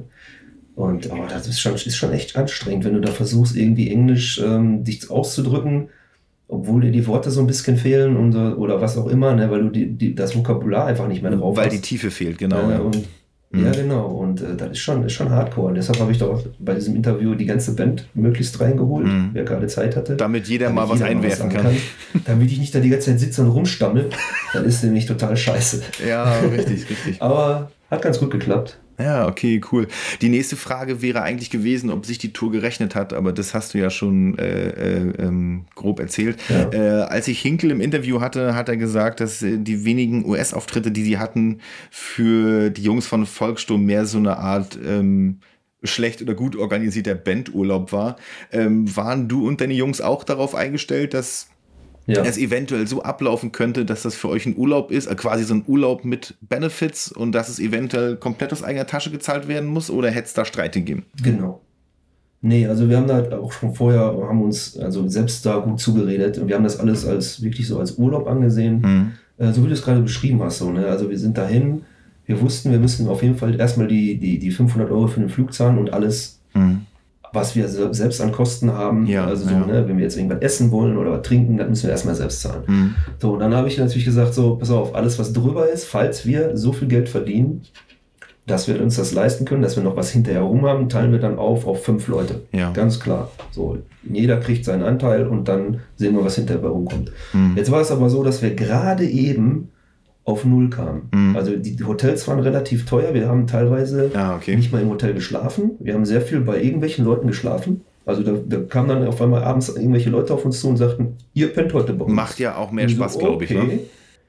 Ja, das ist da schon ein bisschen anders. Also das ist nicht so wie hier. Du Okay. bist da schon, das war wirklich, wirklich underground. Also die Leute waren wirklich äh, tief underground. Mhm. Ähm, das, was von der Szene da noch über ist Ja. Und was bei uns jetzt quasi da war. Mhm. Ähm, und das war schon echt speziell. Also wir haben da schon, in, also ich habe auch mehrmals auf dem Boden geschlafen, ohne alles. Mhm. Ähm, und solche Sachen. Hauptsache das Dach ist über dem Kopf. Ne, ey, ja, guck mal, da kommt, da kommen zehn Leute, die kennst du nicht und die schlafen bei dir in der Bude und die haben ja alle nicht so Riesenbuden, weißt du? Die Mhm. sind ja jetzt alle nicht so wohlhabend. Und in Amerika, ne, äh, ja, und dann hast du da in so einer Dreizimmerwohnung oder Zweizimmerwohnung mit zehn Leuten gepennt. Da habe ich, ich habe einmal habe ich in der Garage irgendwo geschlafen, da haben wir uns dann, wir haben so, so ein paar Luftbetten haben wir noch besorgt, da haben wir dann aufgepustet, dann haben wir uns da draufgeschmissen. Mhm. Ähm, einmal haben wir bei so einem Army-Hundeausbilder auf so einer Ranch geschlafen in der Hundehalle. Das war so eine Riesenhalle, da hat er seine Hunde drin ausgebildet. Und dann sagt er, hier, ihr könnt ihr pennen. Und wir so, äh, keine Betten? Nö. Und dann habe ich, hab ich mich da auf den Boden gelegt. Ne? Und dann habe ich da auf dem Boden gepennt. Da habe ich mir so ein paar Handtücher ausgelegt und habe dann da mit meinem Schlafsack, beziehungsweise mit, äh, nee, ich habe eine Decke, ach, ich habe mir die, die, die Decke Hm. aus dem Flugzeug. Da gibt es immer so, so, so, so, kleine dünne Decken, die du so hast, wenn du im Flieger sitzt und einen. Langstreckenflug hast, damit du, genau, damit du da pennen kannst. Die habe ich mir einfach alle mitgenommen, zwei Stück. Und dann habe ich mich damit zugedeckt und habe dann auf meinem Kopfkissen war mein Rucksack und dann habe ich da gepennt. Also, Das war schon, äh, das heißt, das heißt, fest steht für, für euch, wenn US nochmal USA, denn äh, hier so ein äh, Tourliner, ja? ah, kannst du dir ja nicht leisten. Ne? Naja, dann müsst, dann nicht, müsst ihr mal Ja, da bisschen, dann ja müsst ihr schon mal ein bisschen Fat Gage Promotion kriegen. Also fahren wir und dann haben- läuft das schon. Wir haben, wir haben teilweise, haben wir halt nur so Hu- Hutkonzerte, sag ich mal, gespielt, so Ja, Door-Deals. ja. Ne? Mhm. Äh, wenn dann nur zehn Leute da waren, haben auch nur zehn Leute Eintritt bezahlt. ja, So, und das ist da, durch zwei Bands, da, ist, da kommt nicht viel bei rum. So, ne? richtig. Ähm, wir haben immer zugesehen, dass wir, dass wir quasi unseren Sprit bezahlen können Mhm. und dass wir, wenn es geht, äh, irgendwo ein Hotel haben, wenn es geht. Aber wir haben halt, ich sag mal, ich glaube, viermal in einem Hotel geschlafen und fünfmal irgendwo bei irgendwelchen Leuten, um für umsonst. Hm. Und ja, das war schon äh, ne, das ist ein Erlebnis, weißt du. Ich bin, guck mal, ich Ja, bin 40. richtig. Weißt du, so, ich habe auch keinen Bock auf dem Boden zu pennen mehr. Weißt du, so mit 20 hätte mir das nichts ne? ausgemacht. Ja, aber das ist halt, ne, das ist eine andere Welt. Und wenn du in, in den USA tourst, da kriegst du nichts. Da kriegst du, da, krieg- wir haben auch kein Bier gekriegt oder so, ne? Oder, oder Essen. Wir mussten alles selber bezahlen. Das ist quasi das, So, das, wir- das wo, wo wir uns in Deutschland innerhalb der Subkultur, also wo ich mir mit meinen Jungs immer den Arsch auf, aufgerissen haben, dass den Bands, den Musikern natürlich große Gagen schiebt hier niemand durch die Gegend, aber die müssen sich gut umsorgt fühlen. Da muss Essen, eine vernünftige Penne, die müssen sich wohlfühlen. Äh, Das sind ja eigentlich Sachen, die müssen irgendwie drin sein. Ich kann mir schon wirklich vorstellen, wie Ja. du dir bestimmt überlegt hast, wie du diesem Army-Hundeausbilder erzählen wolltest. Pass auf, ich bin 45, ich leg mich hier nicht in Dreck. Nee, ich habe da, nee, nee, nee, nee, da habe ich wirklich äh, ohne Murren, ich habe mich da, es gab ein paar bei, bei uns in der Band, die haben so ähm, sich ein bisschen äh, mokiert, sag ich Ja. mal. Ne? Ich habe mich da stumpf hingelegt. So. Und mir, wenn ich, als ich da war, Ja. ich wusste ja ungefähr, was auf mich zukommt. Ja, ja. Da war, ich war darauf vorbereitet so, ne? Also mir war das dann egal. Ich habe da auch jetzt nicht so das Problem, aber ich, wie gesagt, ich bin alt. Hm. Mit, am nächsten Tag hast du Rücken, dann sitzt du da und oh, Kacke, ne? ja. Und ähm, ja, musst du dir nicht geben. Also in Deutschland hätte ich, hätte ich was gesagt, so, aber da habe ich halt überhaupt nichts gesagt. Das war für mich okay. Ja. Aber das ist Versteh halt ich. dieses Verhältnis. So. In Amerika, in Amerika kriegst du nichts. Die, die, die Promoter, also die, die Veranstalter, die, die lassen dich da spielen für, ein- für, für einen Door-Deal. Hm. Und äh, du kriegst, wenn du Glück hast, kriegst du ein oder zwei Bier, also Wertmarken, ja, ja. kriegst kein Essen, kriegst keine Unterkunft. Das musst du für selber sorgen. Hm. So, und Ja, dann, gut, die USA ne, sind halt- Deutschland ist da. Ja. Deshalb kommen die auch alle gerne hier hin, weißt du? Die verdienen hier Kohle, die kriegen richtig Kohle hier für, jedes, für jeden Gegner, Ja, aus den USA kommt. Das ist, weil wir Deutschen Ne? so einen guten Ruf haben, weil die ganze Welt uns liebt. Genau, Ne? genau. Das also so. in in dieser Subkultur ist Deutschland das Paradies. Richtig. Ja gut, das, Für Musiker. Solche, solche Geschichten kenne ich von meinen äh, vielen Bekanntschaften aus, aus Schweden, die vor allen Dingen gerne in Deutschland spielen, weil sie hier auf offener Straße Alkohol Mhm. trinken dürfen. Äh, ich habe ich hab das Ja, mal. gab's da, da auch teilweise nicht. Nein, darfst du überhaupt nicht. Ich habe das mal erlebt. Vor längerem war ich äh, bei den Jungs von On, Ja. von On the Job. Der Aaron hat damals so dieses Euse Weekend in Karlskrona gemacht.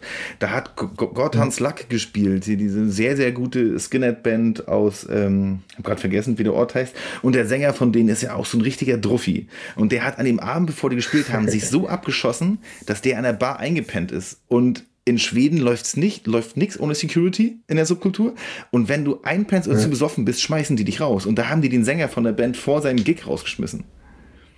Und der musste mit Biegen und Brechen da wieder reingebettelt werden, weil in Schweden landest du, wenn du auch zu voll bist oder in der Öffentlichkeit trinkst, landest du auch ganz schnell mal über Nacht in der, in der Zelle so. Ähm, ja, lustig, lustig. Aber, Boah, aber, hier aber, los, aber hier in den, in den USA ist es doch eigentlich auch ähnlich. Glaube ich, Alkohol trinken in der Öffentlichkeit ist da doch auch nicht en vogue, oder? Ko- Kommt auf den Bundesstaat an. Ah, okay, Das- okay. Da mussten wir uns auch so immer du durchhorchen. Ne? Also in Texas war, glaube ich, überhaupt kein Alkohol erlaubt. Da muss Alkohol getrunken Ähm, werden. ja gut, was du auf deinem Land gut da machst, ne? da sieht dich ja keiner. Ja, aber so in den Städten, An äh, öffentlichen weil auf der Plätzen. Straße durftest du nicht, Mhm. genau. Ähm, aber äh, ich, in irgendeinem Bundesstaat waren wir auch mal, da war das erlaubt. Also da konntest du auch draußen dir ein Bierchen ziehen. So. Wie in Haben wir Deutschland. dann auch gemacht. Wie in Good Old Germany quasi. ungefähr. ja. Schön.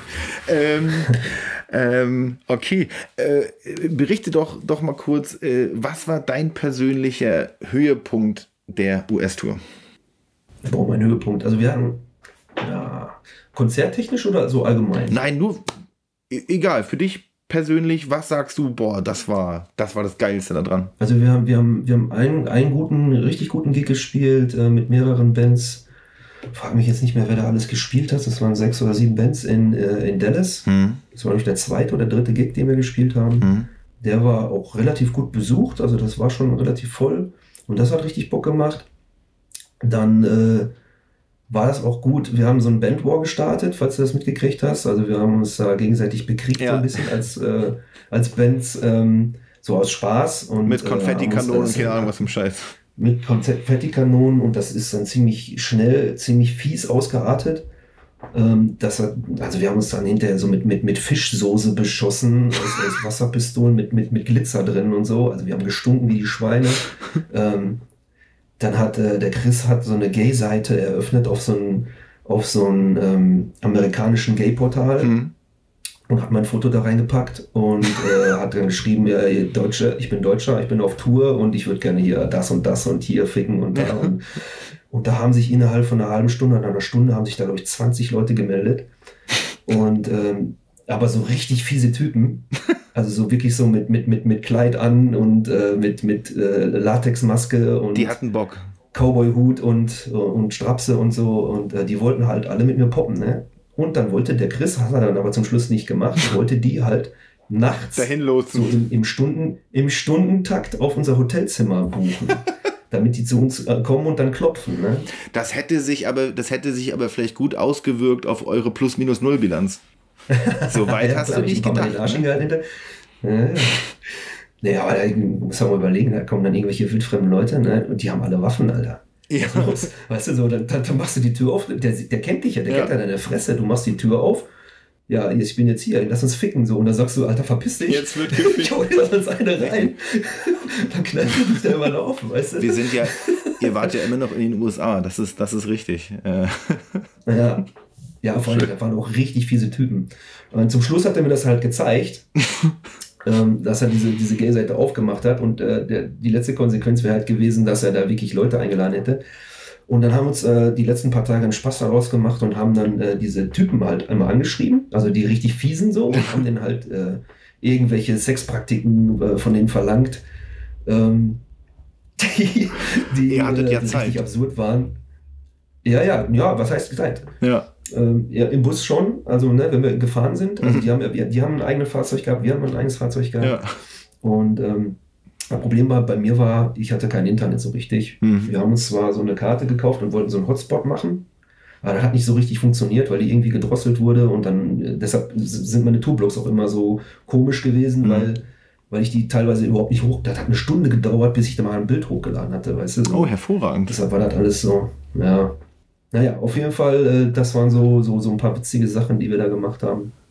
Ja, Konfettikanonen. Dann äh, haben die äh, in Texas auch teilweise an den Tankstellen riesige Feuerwerkshallen. Da kannst du Feuerwerk kaufen. Die sind riesengroß. An den Tankstellen? Direkt an der Tankstelle. Direkt hinten, äh, du gehst durch die Tankstelle durch, durch dieses äh, Verkaufsding und hinten ist eine Tür und dann gehst du in eine Halle rein, die ist, keine Ahnung, 50 Meter lang, 30 Meter breit und 20 Meter hoch und da sind nur Feuerwerkskörper drin. Klingt schlau. Und dann haben wir uns da, haben, ja, und dann haben wir uns da so ein bisschen eingedeckt mit, mit Rauchbomben und all so ein Scheiß und haben die dann halt äh, Euch gegenseitig im Bus geschmissen. Auf gesch auf Hardcell geschmissen und so und da mussten halt aufpassen, weil die haben auch wirklich gebrannt, die Dinger und äh, da musste man auch nicht, dass die Karre abbrennt und so und ja, also wie die kleinen Kinder, ne? so wie man sich halt auf Tour benimmt, so, ne? Und, Auswärts ist man asozial, sagt man. ja.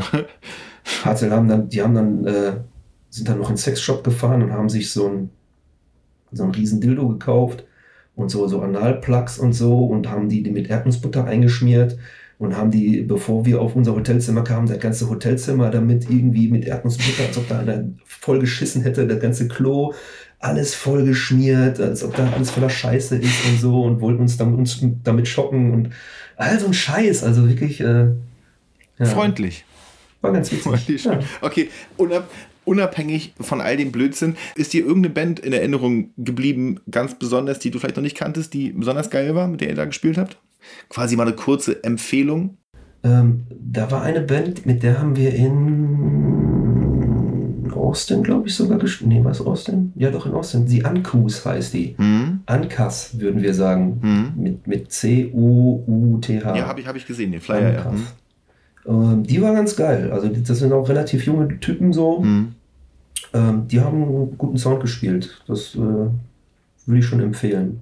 Mob 84 war auch ganz gut. Hm. Ähm, was war denn da noch? Ja, müsste ich jetzt noch mal wirklich nachsuchen. Dann, äh, Sind ja Namen zumindest und schon mal zwei Namen, äh, die du genannt hast, Ja. hier als kleine, als kleine Hausaufgabe für die Zuhörer, die hier an unseren Lippen hängen, sich die Bands mal, mal reinzuziehen. Verlassen wir die USA? Thema alte Kamellen. Ich habe es ein bisschen verdaddelt. Ich habe mich nur an Hashtag Conny Kanone gewandt. Ein Instagram It Boy, ein Instagram It Boy und ehemaliger Gitarrist von Aggressive.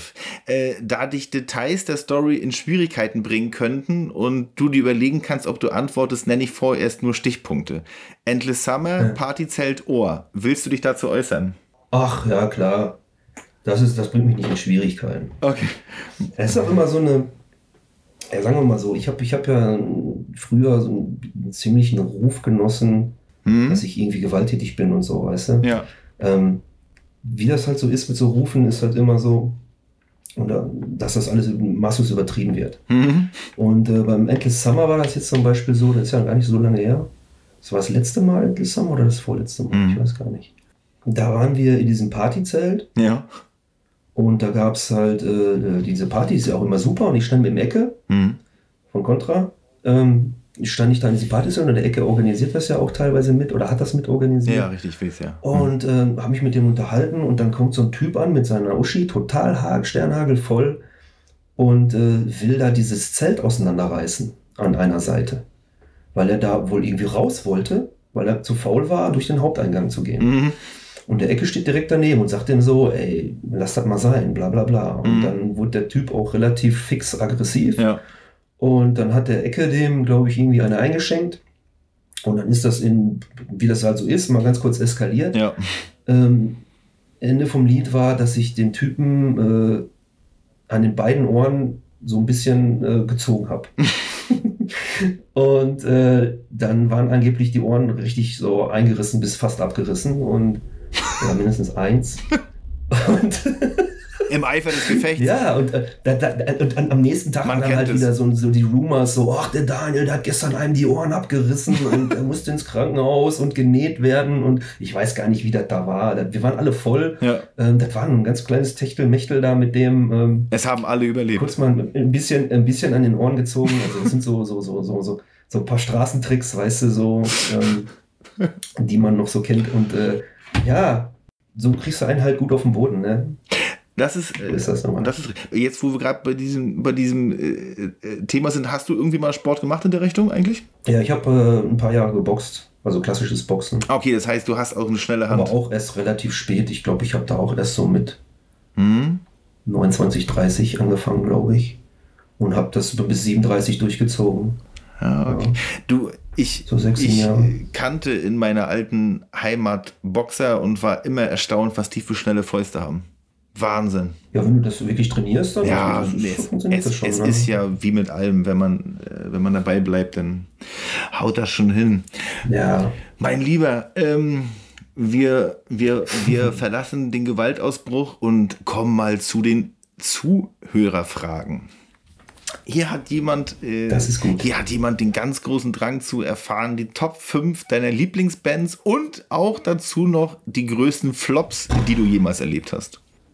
Ach du Scheiße, Top 5 meiner Lieblingsband. Ja, Ähm, ich habe ja schon erwähnt, Judas Priest. ja, Fand ich früher immer richtig geil, finde ich auch heute noch gut. Ähm, Madball auf jeden Fall. Also das ist auch so ein Ding. hm? Dadurch bin ich so, also das war so auch so mit, mit so mein Einstieg mit in die Szene, aber so über diese Hardcore-Schiene auch. ja, ja. Also von der Seite. Mhm. Ähm, also Madball ver verfolge ich wirklich schon, solange es die gibt, sage ich mal fast. Mhm. Und äh, das sind, glaube ich, die Konzerte, auf denen ich am meisten war. Also ich glaube, ich habe am meisten Madball-Konzerte gesehen. Ah, okay. Ähm, ja, was noch? Boah, fünf, ey, fünf Stück. ich finde, äh, hier, Skinflix fand ich früher geil. Mhm. Heute finde ich aber Skillsex geil. Die habe ich immer noch nicht, noch nicht, noch nie gesehen. Ich kenne die teilweise, aber. Mhm. Ja, der Olli oder so, du kennst ja den Olli, den Schlagzeuger und so. Also das ist ja auch ein Kumpel, der hat ja auch schon öfter oder ein paar Mal bei Aggressive gespielt, so aushilfsweise. Ach so, echt, ja? damals. Und äh, Okay. ja, Mhm. ja. Ähm, was noch? Was finde ich noch gut? Razor Cut finde ich gut. Spielst du da, da, da nicht selber?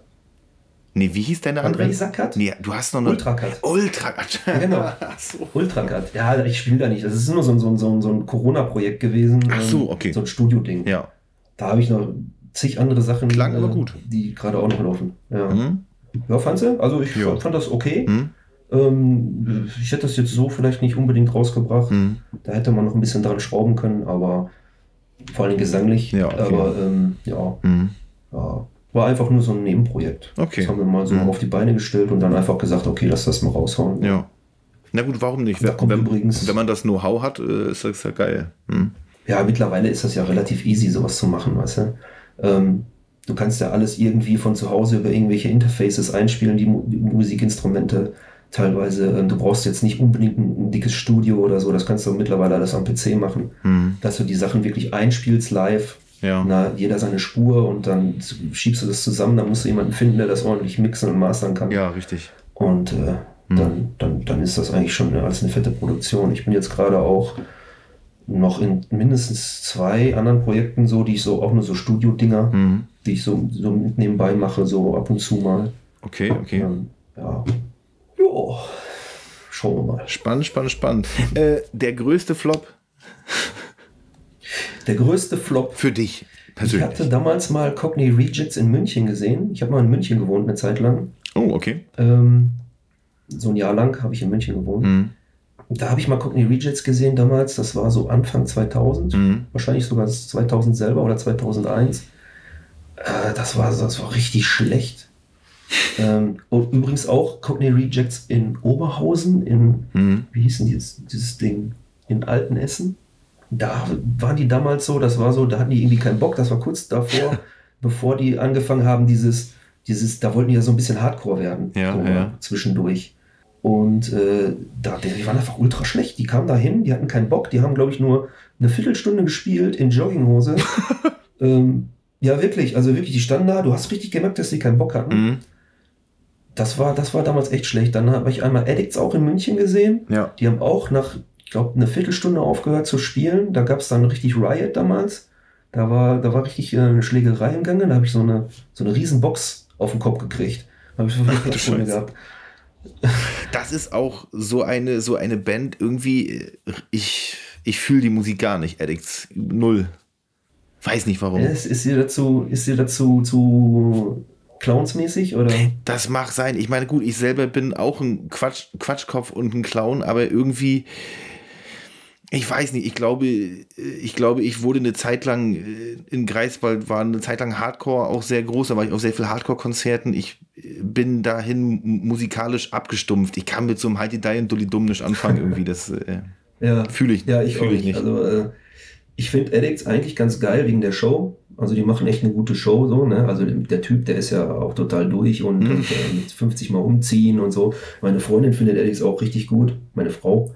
Und ähm, ja, also so, ich kann mir das mal geben, so, aber Mhm. ich will ja jetzt keinen, ich will jetzt nicht sagen, dass das jetzt hier so meine, meine Top-Band ist, so, ne? Richtig. Äh, was hältst du denn, was hältst du denn von Springteufel? Die gibt's ja jetzt wieder. Kennst du die überhaupt? Ja, doch. meinst du Karnevals äh, Oi? Ich glaube, ich glaube, Sp- Sp- Springteufel ist so eine Sache, das ist so ein bisschen vor meiner Zeit und ich glaube, die haben mich nie wirklich tangiert. Die Menschen, die mich Eu lehrten, quasi die alten Herren aus Greifswald, da war Springteufel immer ein großes Thema, aber irgendwie hat mich das nie interessiert, hat mich nie so, hat mich nicht gecasht. Ja, das ist auch sehr speziell. Willst du dich jetzt Also zu ja Springteufel hier bekennen, öffentlich?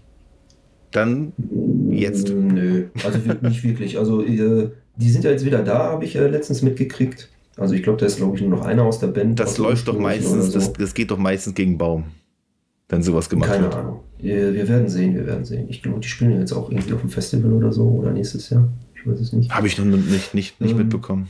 Na, weiß ich jetzt, will ich auch nicht meine Hand nicht ins Feuer legen. man, man, man, manchmal, ne? Mhm. ist der Kopf ein bisschen woanders. Ähm, ja, wie gesagt, also nee, Springteufel hat mich noch nie so richtig äh, vom Hocker gehauen. Es war eine gute Liveband damals, Mhm. aber die haben halt den Fehler damals immer gemacht. Die haben mindestens zwei Stunden gespielt. Und äh, Tatsache, ja? das war schon hardcore anstrengend teilweise Ja. zum Schluss immer. Ja, Glaube ich, glaube ich. Ähm, kommen, wir, kommen wir mal zu der nächsten äh, Frage. Hier fragt jemand ganz plump, wann, äh, wann kommt ihr mal nach Halle oder Leipzig? Ich glaube, waren wir die, doch schon oft. da warte ich schon auf. Okay, ich glaube, dieser Pokal sollte jetzt äh, an Franzi gehen. Franzi äh, aus Halle, wenn du das hörst, äh, hier möchte bitte jemand mal aggressive äh, in Halle sehen. Äh, kümmere dich doch bitte mal. Ja, Leipzig, Leipzig, Halle, also Leipzig waren wir jetzt schon ziemlich oft. hm? Okay. Ähm, Halle waren wir auch, glaube ich, schon mindestens zweimal oder dreimal. Ah, okay. Also, das, wir kommen immer gerne. Sagt uns Bescheid. Wir Ja. gucken, dass wir den Termin irgendwie Richtig. auf die Kette kriegen. 500 Und dann kommen wir Euro, dahin. 500 Euro für einen Flug äh, und dann geht's ab. Ja, die, ja, dann halt 500 Euro für den Bus. Ja. Und dann gehen wir. Kein Problem. Äh, hier, die, nächste, die nächste Frage, wie ich jetzt weiß, du bist bei der Militärpolizei. Ähm, All Cops are Bastards. Deine Meinung dazu? Ja, sagen wir mal so, ich, ich erkenne ja auch den einen oder anderen Polizisten auch von früher, auch Ex-Genets, die äh, wirklich dann irgendwann zur Polizei, zur Polizei gegangen sind. Ja. Ähm, ich sag mal so, ich habe eigentlich am meisten ein Problem mit, mit dem Streifenbullen, der schlecht ausgebildet ist. Mhm. Ähm, der, für, es gibt ja viele, die wirklich dieses Machtding auch äh, ausüben können und dann ja, auch wirklich und Bock ausüben drauf haben, ja. und äh, ja, da Bock drauf haben. Ähm, es gibt aber, ich, Polizei muss natürlich da sein. Ne? Gar Ein keine Staat Frage. Ohne Polizei, das funktioniert nicht. Ähm, Da bin ich ganz bei dir, ja. ich finde aber oft, dass die, also gerade so die Streife, dass die einfach ihren, ihren Auftrag nicht so ganz äh, kapiert haben. So, ne? Mhm. Und dass auch gerade in der deutschen Rechtsprechung halt viel diese, diese, diese ganze, äh, ja, wie soll man sagen, Spießigkeit auch in der Rechtsprechung äh, vorhanden ist und deshalb Mhm. da auch viel übertrieben wird. Ne? Also was weiß ich, keine Ahnung, gehst bei Rot über der Ampel, kriegst du direkt ein Ticket so. Ne? Ist mir sogar selbst schon passiert hier in Düsseldorf. Und äh, das finde ich einfach nur albern, ja. Und dann kommt dann einer, der ist halt jetzt mittlerweile vielleicht sogar nur halb so alt wie ich und will mir erzählen, dass ich nicht über eine rote Ampel gehen kann. Richtig. Weißt du, so, äh, das, das, weil, wir, das, weil wir leben hier immer Ja. noch in Deutschland, Freundchen. Vorsicht. Ja, ja, genau, so ist das. Recht und Ordnung. Ja. Nee, also pff, die, richtige Polizisten, also was weiß ich hier, Kripo, äh, BKA oder so, das hat alles eine Daseinsberechtigung, muss sein. Mhm. Und wenn sie die richtigen finden und da auch mal durchgreifen dürfen, Ja. finde ich das okay. Ähm, aber so diese ganzen, die, mit denen ein normales Kind auf der Straße oder Punk auf der Straße Probleme hat, sind ja meistens nur diese, Ja. diese äh, Streifenbullen, die Ja, dann halt da irgendwo hingerufen werden, weil irgendwo Ärger gibt oder so. Äh, auf die komme ich natürlich auch nicht klar und kam ich auch noch nie. ja, Wäre auch, wär auch irgendwie absurd gewesen. Ja. Eben.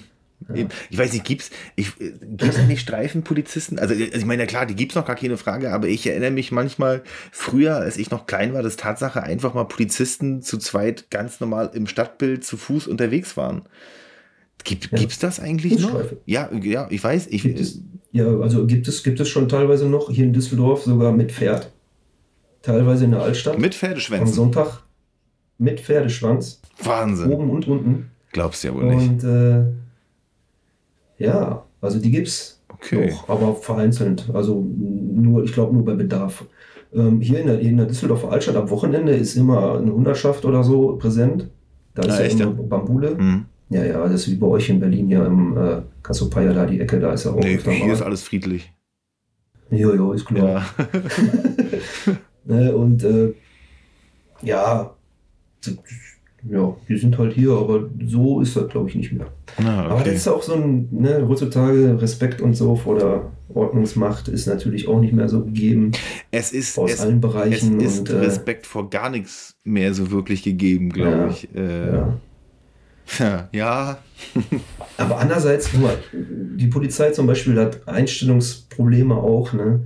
Die nehmen ja auch wirklich so mittlerweile schon Hinz und Kunst. Ja. So, ne? Wenn du zur Polizei willst und du kannst dich halbwegs artikulieren, Hm. bist du drin.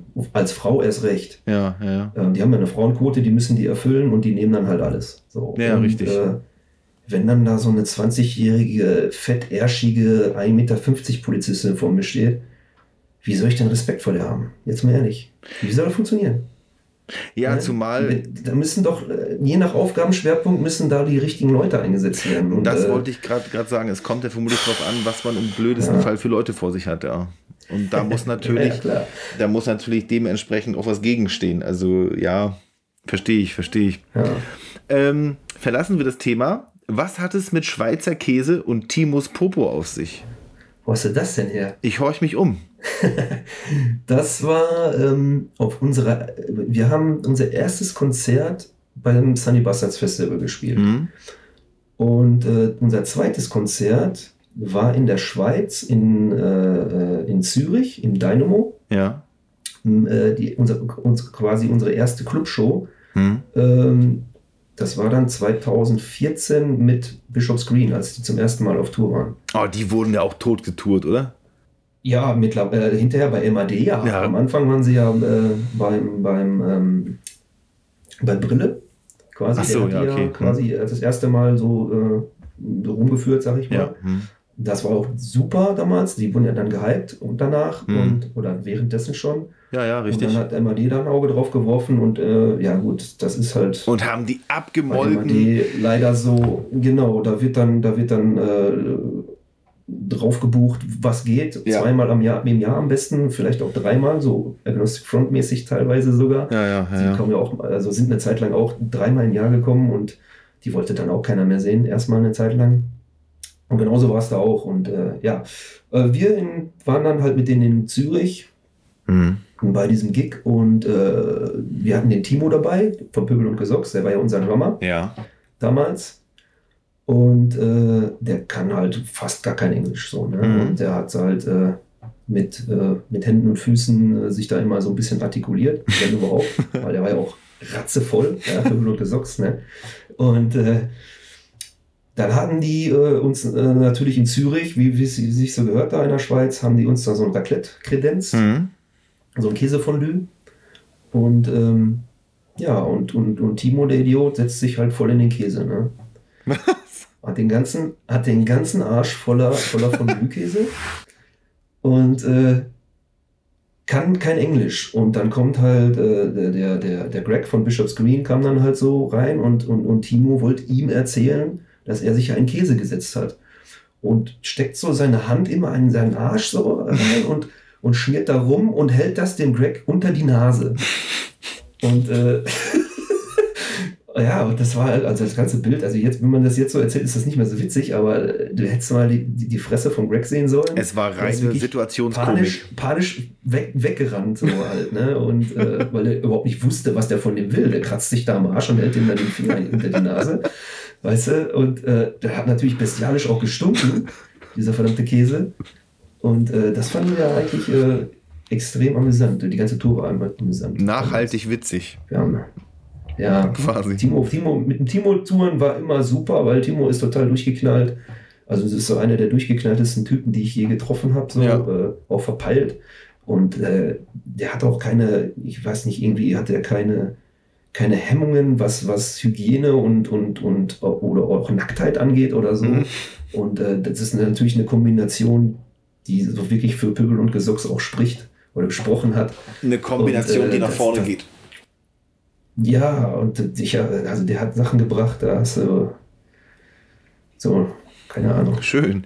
Äh, War schon cool. ich glaube, ich glaube, ich glaube, anschließend vom, äh, vom selben Fragensteller kommt jetzt noch die Frage, warum flogen Mülleimer im Backstage? Boah, wo war das denn?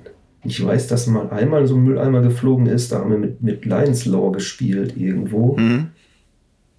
Da sind wir halt irgendwie, wir haben Spaß gemacht und da stand halt ein Mülleimer und dann flog der halt irgendwie einem auf den Kopf. Man kennt es. Aber ähm, ja, keine Ahnung, wir waren ein bisschen überdreht. Im Lions Law fanden das, glaube ich, gar nicht so geil. Die haben ziemlich sparsam geguckt. Hm. Auf, weil wir da einfach aufgedreht haben, so ein bisschen. Wir hatten halt Spaß. Also, äh, ja. Das, das war nicht unüblich. Also, wir haben auch mal eine Essensschlacht gemacht, irgendwann mal. Das war in Schweinfurt, da haben wir dann Hausverbot gekriegt auf Lebenszeit. ähm, keine Ahnung. Also, das- Starkes Stück. ja. So, solche Sachen passieren. Das war übrigens auch da, wo ich den Konzi angezündet habe. mit dieser Essensschlacht. Okay, das war, das, da hat sich anscheinend einiges Bahn gebrochen. Mhm. Ja, Okay. wir waren einfach ultra voll und hatten ein bisschen Spaß. Wir haben halt nichts kaputt gemacht eigentlich. Ähm, natürlich ist es nicht so geil, mit, mit, mit Essen rumzuwerfen. Also eigentlich bin ich, da, bin ich dagegen, aber ja, hat sich halt ergeben. Ne? Wenn einer anfängt und alle machen mit, dann Es ist eskaliert. bist du mit drin. Ich- bist du mit Äh, drin. Ja. äh, wer frei von jeder Sünde ist, soll jetzt hier den ersten Stein werfen. Ne? Ganz klar. Ähm, äh, äh, hier, ähm, nächste Frage. Lieber Roland Kaiser oder Wolfgang Petri? Roland Kaiser, definitiv. Der ist ja viel besserer Musiker gewesen. Wolfgang Petri, Roland. Ja, doch, doch, doch. Ja, Ja, ja. auf jeden Fall. Der Typ war ein Entertainer. Was ist ein Wolfgang Petri, Alter? Mit seinem scheiß Was Armbändchen. ist Wolfgang Petri? Verpiss dich. ist das so? Verpiss dich, Wolfgang. Du bist raus. Roland Rules, Alter. Ja. Weil, wo, wo wir jetzt gerade dieses Thema wieder aufmachen, ich gehe dieses Jahr noch mit meiner, mit meiner Frau zu Matthias rein. Darauf freue ich mich auch schon sehr, muss ich sagen. Oh Gott, ey. Ich bin, ich bin, ich. der hat immer so ein bisschen, der hat immer so ein bisschen so einen, den Kinderständer-Charme bei mir. Ich weiß nicht, der Wirklich? sieht irgendwie so aus, als ob der, ja, der sieht so, so schmierig abgewichst aus. Ich weiß nicht. Weil er so- kann mir den irgendwie, Weil er so, so zart ist, so dünnhäutig, ne? so ja, das auch. zarter Und dann Typ. diese, diese Gesichtsausdruck und dieses, mm, mm, das, das, das äh, fördert Emotionen in mir, muss ich echt sagen. Ich freue mich, ich freue mich darauf. Ich bin ja, dadurch, dass ich vom Dorf komme, ich breche stets, wenn ich kann, eine Lanze für den deutschen Schlager. Da, ähm, das kriegt, das kriegt Ja, man, das kriegt man aus mir nicht raus. Ich komme vom, ich komm vom Dorf, da sind mir die Hände gebunden. Das ist doch auch so ein Phänomen der letzten 10, 15 Jahre. Dieses, dieses Schlagerding im, im Oi.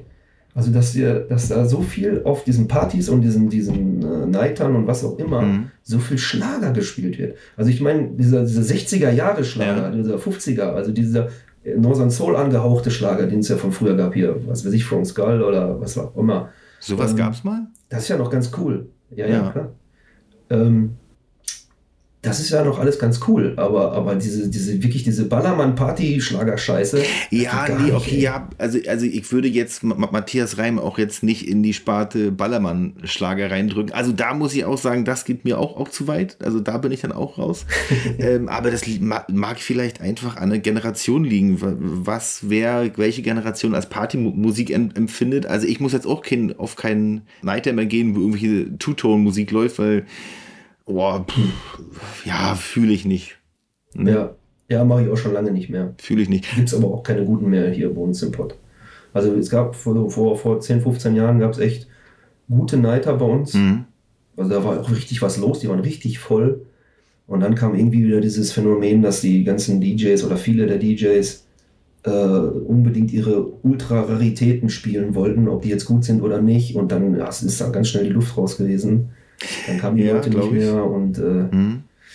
ja, aber wenn du einen guten Nighter hast, wo auch wirklich äh, ich sag mal so, die Knüller gespielt werden Mhm. von früher. Auch Two-Tone, auch, keine Ahnung, Klassiker, so Reggae oder sonst irgendwas. Ja. Das, das kann schon cool sein. Also kommt drauf an. Es kommt drauf an, vor allen Dingen, wenn man, glaube ich, Ja. mit guten Leuten dahin geht, dann kann man auch überall Spaß haben. Denn, ähm, Ja, das stimmt. Dann kann man auch zu, kann man auch zu Wolfgang Petri gehen.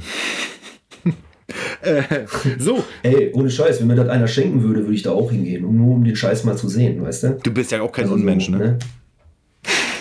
Ja. Leben und leben lassen, ne? Ich bin richtig. Ich bin, ich bin, ich bin gespannt, was es mit der nächsten Frage auf sich hat. Hier hat jemand gefragt, äh, lebt Sticky noch? Sticky. Ach, Sticky. Ja, ähm, das war.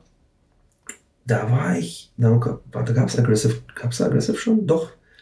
Also ursprünglich gab es da Aggressive noch nicht. Mhm. Da bin ich ähm, damals. Doch, Aggressive gab es da schon. Sorry. Egal. Auf jeden Fall bin ich. Ähm, Habe ich damals mit meiner Freundin Schluss gehabt und bin im Endeffekt alleine in den Urlaub gefahren. Ja. Ähm, und habe dann so einfach äh, aus Spaß, da fing das gerade so an mit Facebook und oder ich glaube sogar mit Insta, nee, mit, auf Insta war das noch nicht, Mhm. ähm, da, über Facebook und dann habe ich immer meinen Finger angemalt, habe dem so ein Gesicht gegeben und habe den so als mein, mein Urlaubspartner äh, quasi äh, im Internet präsentiert. Sehr gut. Sticky, Sticky Finger und ähm, je nachdem, was ich so gemacht habe, hab, war dann immer so im Bild halt immer so der Der- Finger mit drin und äh, ja, mit dem, mit dem Gesicht drauf. Und das war halt die ganze Sticky-Geschichte. Und äh, ich glaube, auf einer Aggressive Tour haben wir das damals auch in Mormaland oder so, also an der, an der Nordseeküste, haben wir das auch irgendwie auch nochmal irgendwie Aufleben lassen. aufleben lassen. Ja, ganz kurz und äh, ja, das war Sticky so und der lebt noch, Sti- der ist noch dran. Sticky lebt noch, okay. der ist noch dran, der Finger. Äh, ja, Für die Nachbearbeitung zu deiner Folge fordere ich mindestens ein Originalfoto von dir und Sticky im Urlaub ein. Keine im Diskussion. Urlaub. Wo muss ich suchen, ey, ob ich das noch habe? Na, dann wir Ich jetzt. habe das ja immer mit dem Handy, mit dem Handy Wenn- damals fotografiert und ob ich da die Bilder von den Handys, also ich habe die Handys ja nicht mehr, muss ich gucken, ey. Ja. Aber ich finde bestimmt irgendwo was. Dann geh mal bei dir um die Ecke zum nächsten Albaner Handyshop und sag mal, du brauchst dir dein, dein Samsung XY wieder. ja, so ungefähr. äh, die, nächste, die nächste Frage. Wann hört ihr auf? Als Band? Ja, Ja, schauen wir mal, ne? schauen wir mal. Schauen wir mal. Ja, ey, guck mal, ey, so viele Band-interne Wechsel und so. Ähm, irgendwann musst du auch mal sagen, so, ey, komm, lohnt sich nicht. Weißt du, so, ich versuche jetzt gerade noch mit einer anderen Band, ich habe ja noch ähm, eine, eine andere Band aufgemacht vor, vor ungefähr anderthalb Jahren. Ja, anderthalb Jahren. Hm. Ähm, da ist der Schlagzeuger jetzt schon wieder raus, weil er irgendwie keinen Bock mehr hatte. Und äh, ich suche einen Schlagzeuger und ich finde niemanden. Also wirklich niemanden. Und äh, im Moment ist echt in der, in, im, im Ruhrgebiet äh, allgemein oder in Mhm. Nordrhein-Westfalen ist es echt schwierig, entweder Leute zu finden, Mhm. die Bock haben oder welche, die noch nicht irgendwo in einer anderen Band spielen. Oder nicht schon in mehreren Bands Bands. vermutlich. Ja, genau. Und äh, die spielen dann halt irgendwo und dann haben, sagen die auch immer, hey, schaffe ich nicht. So. Ja, ja. Äh, die sind alle ein bisschen, bisschen fauler geworden. Liegt natürlich auch daran, dass wir alle ein bisschen älter geworden sind.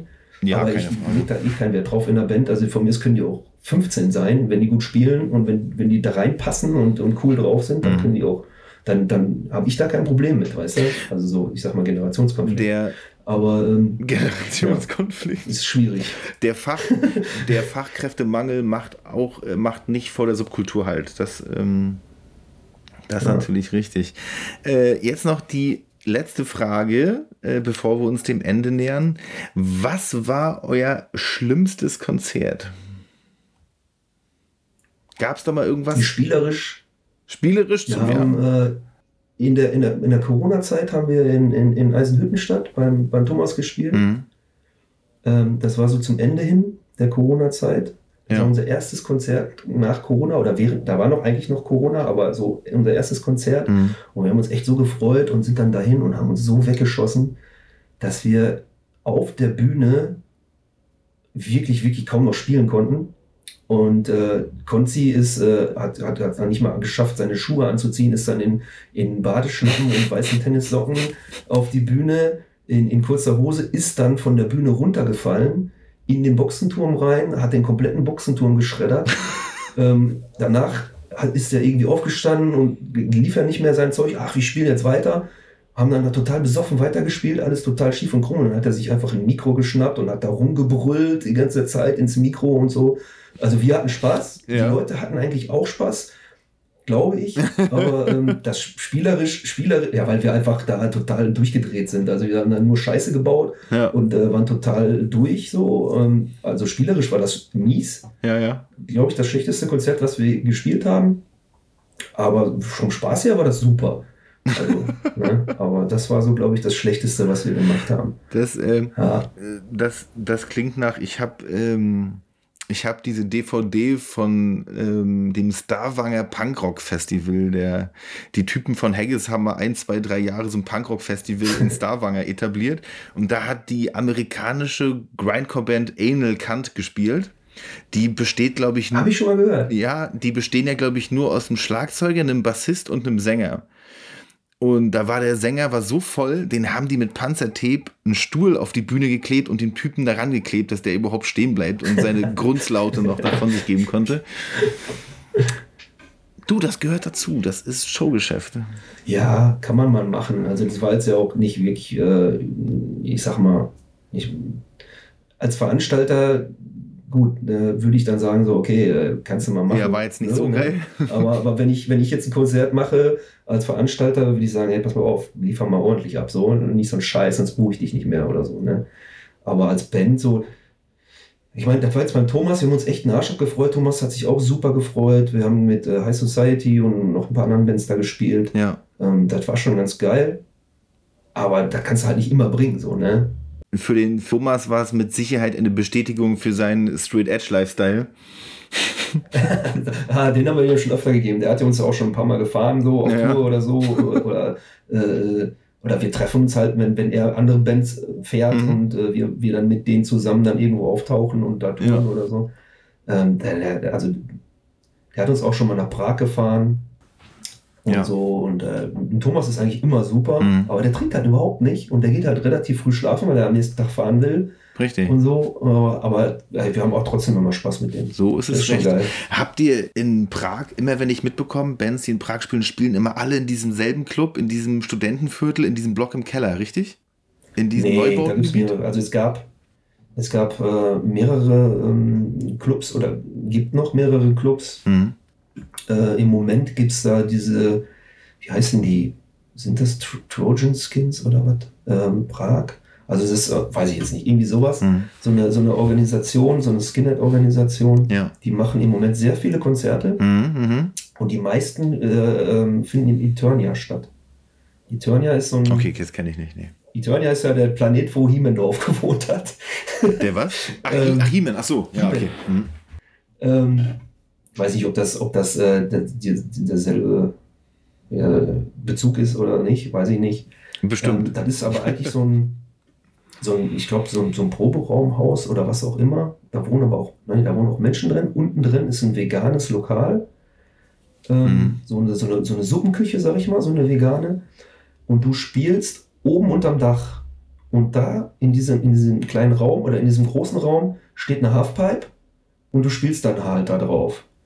okay, Oder cool. davor. Ja, ja. Und das ist eigentlich ganz geil. Das ist eigentlich ganz cool. Also, das ist echt eine coole Location. Das klingt spannend auf Aber jeden da Fall. gab es auch einen ganzen Haufen andere Clubs, teilweise auch im Keller, Mhm. ähm, die jetzt auch, das Club Buben zum Beispiel, da musstest du wirklich in so einen Keller runtergehen. Dann hattest du so ein altes Gewölbe, so ein bisschen wie der Rosenkeller.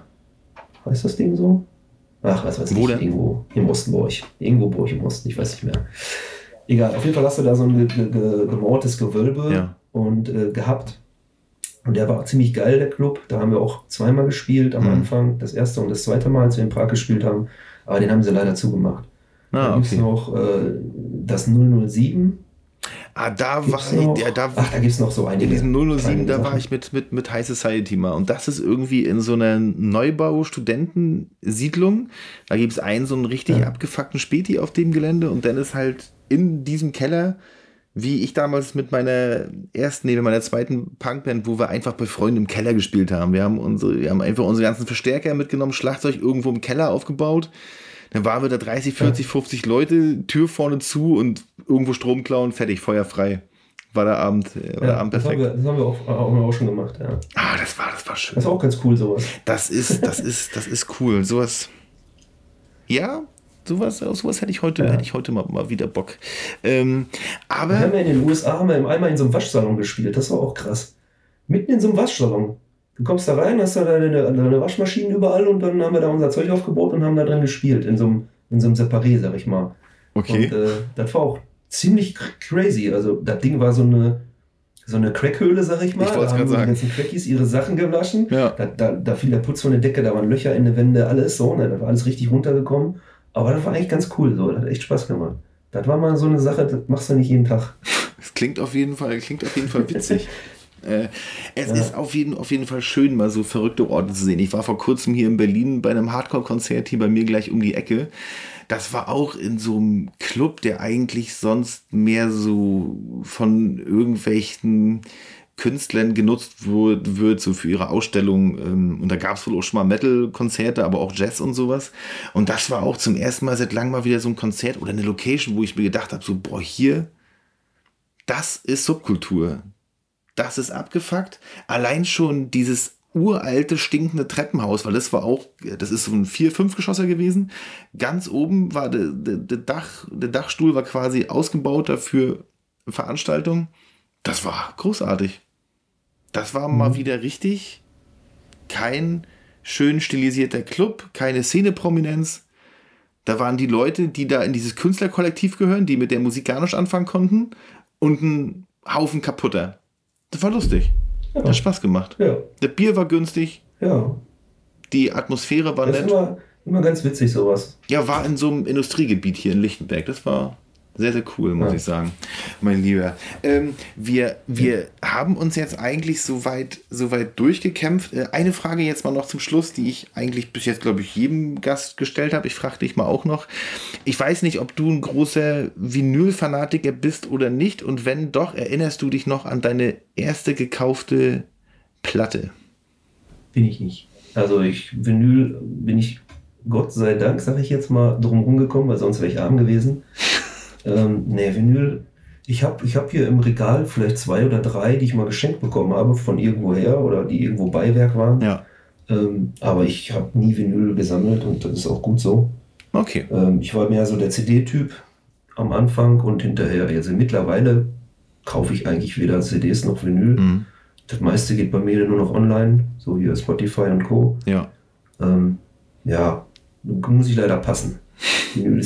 Ich, ich, be ich bediene ja auch Spotify und Co. mit diesem Podcast, aber aus, aus, aus Künstlersicht sagt man immer, ist, Spotify eigentlich der, der Tod für den Künstler. Wobei der Tod ist auch Quatsch. Spotify ist einfach die Plattform, äh, ja, Nummer eins. Äh, ich glaube, da kommt einfach keiner drum herum und ob das jetzt okay ist oder nicht, das möchte ich nicht beurteilen. Äh, ich finde es Ja. ich okay. Es funktioniert, es tut, was es soll und ähm, ja, apropos, Plattensammlung, ich habe gesehen, dass gerade bei dem, der der hier Steeltown Records hat vor kurzem gepostet, dass äh, die meine allererste Punkscheibe, diese von NoFX, ähm, dass die jetzt plötzlich nochmal auf Vinyl aufgelegt wurde. Ich glaube, die muss ich mir aus Prinzip bestellen.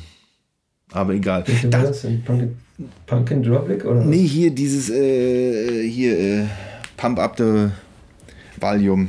Ähm, die ist jetzt auf Platte wohl gerade nochmal irgendwie aufgelegt worden. Die muss ich mir unbedingt kaufen. Ja. Ist Zahltag jetzt. Äh.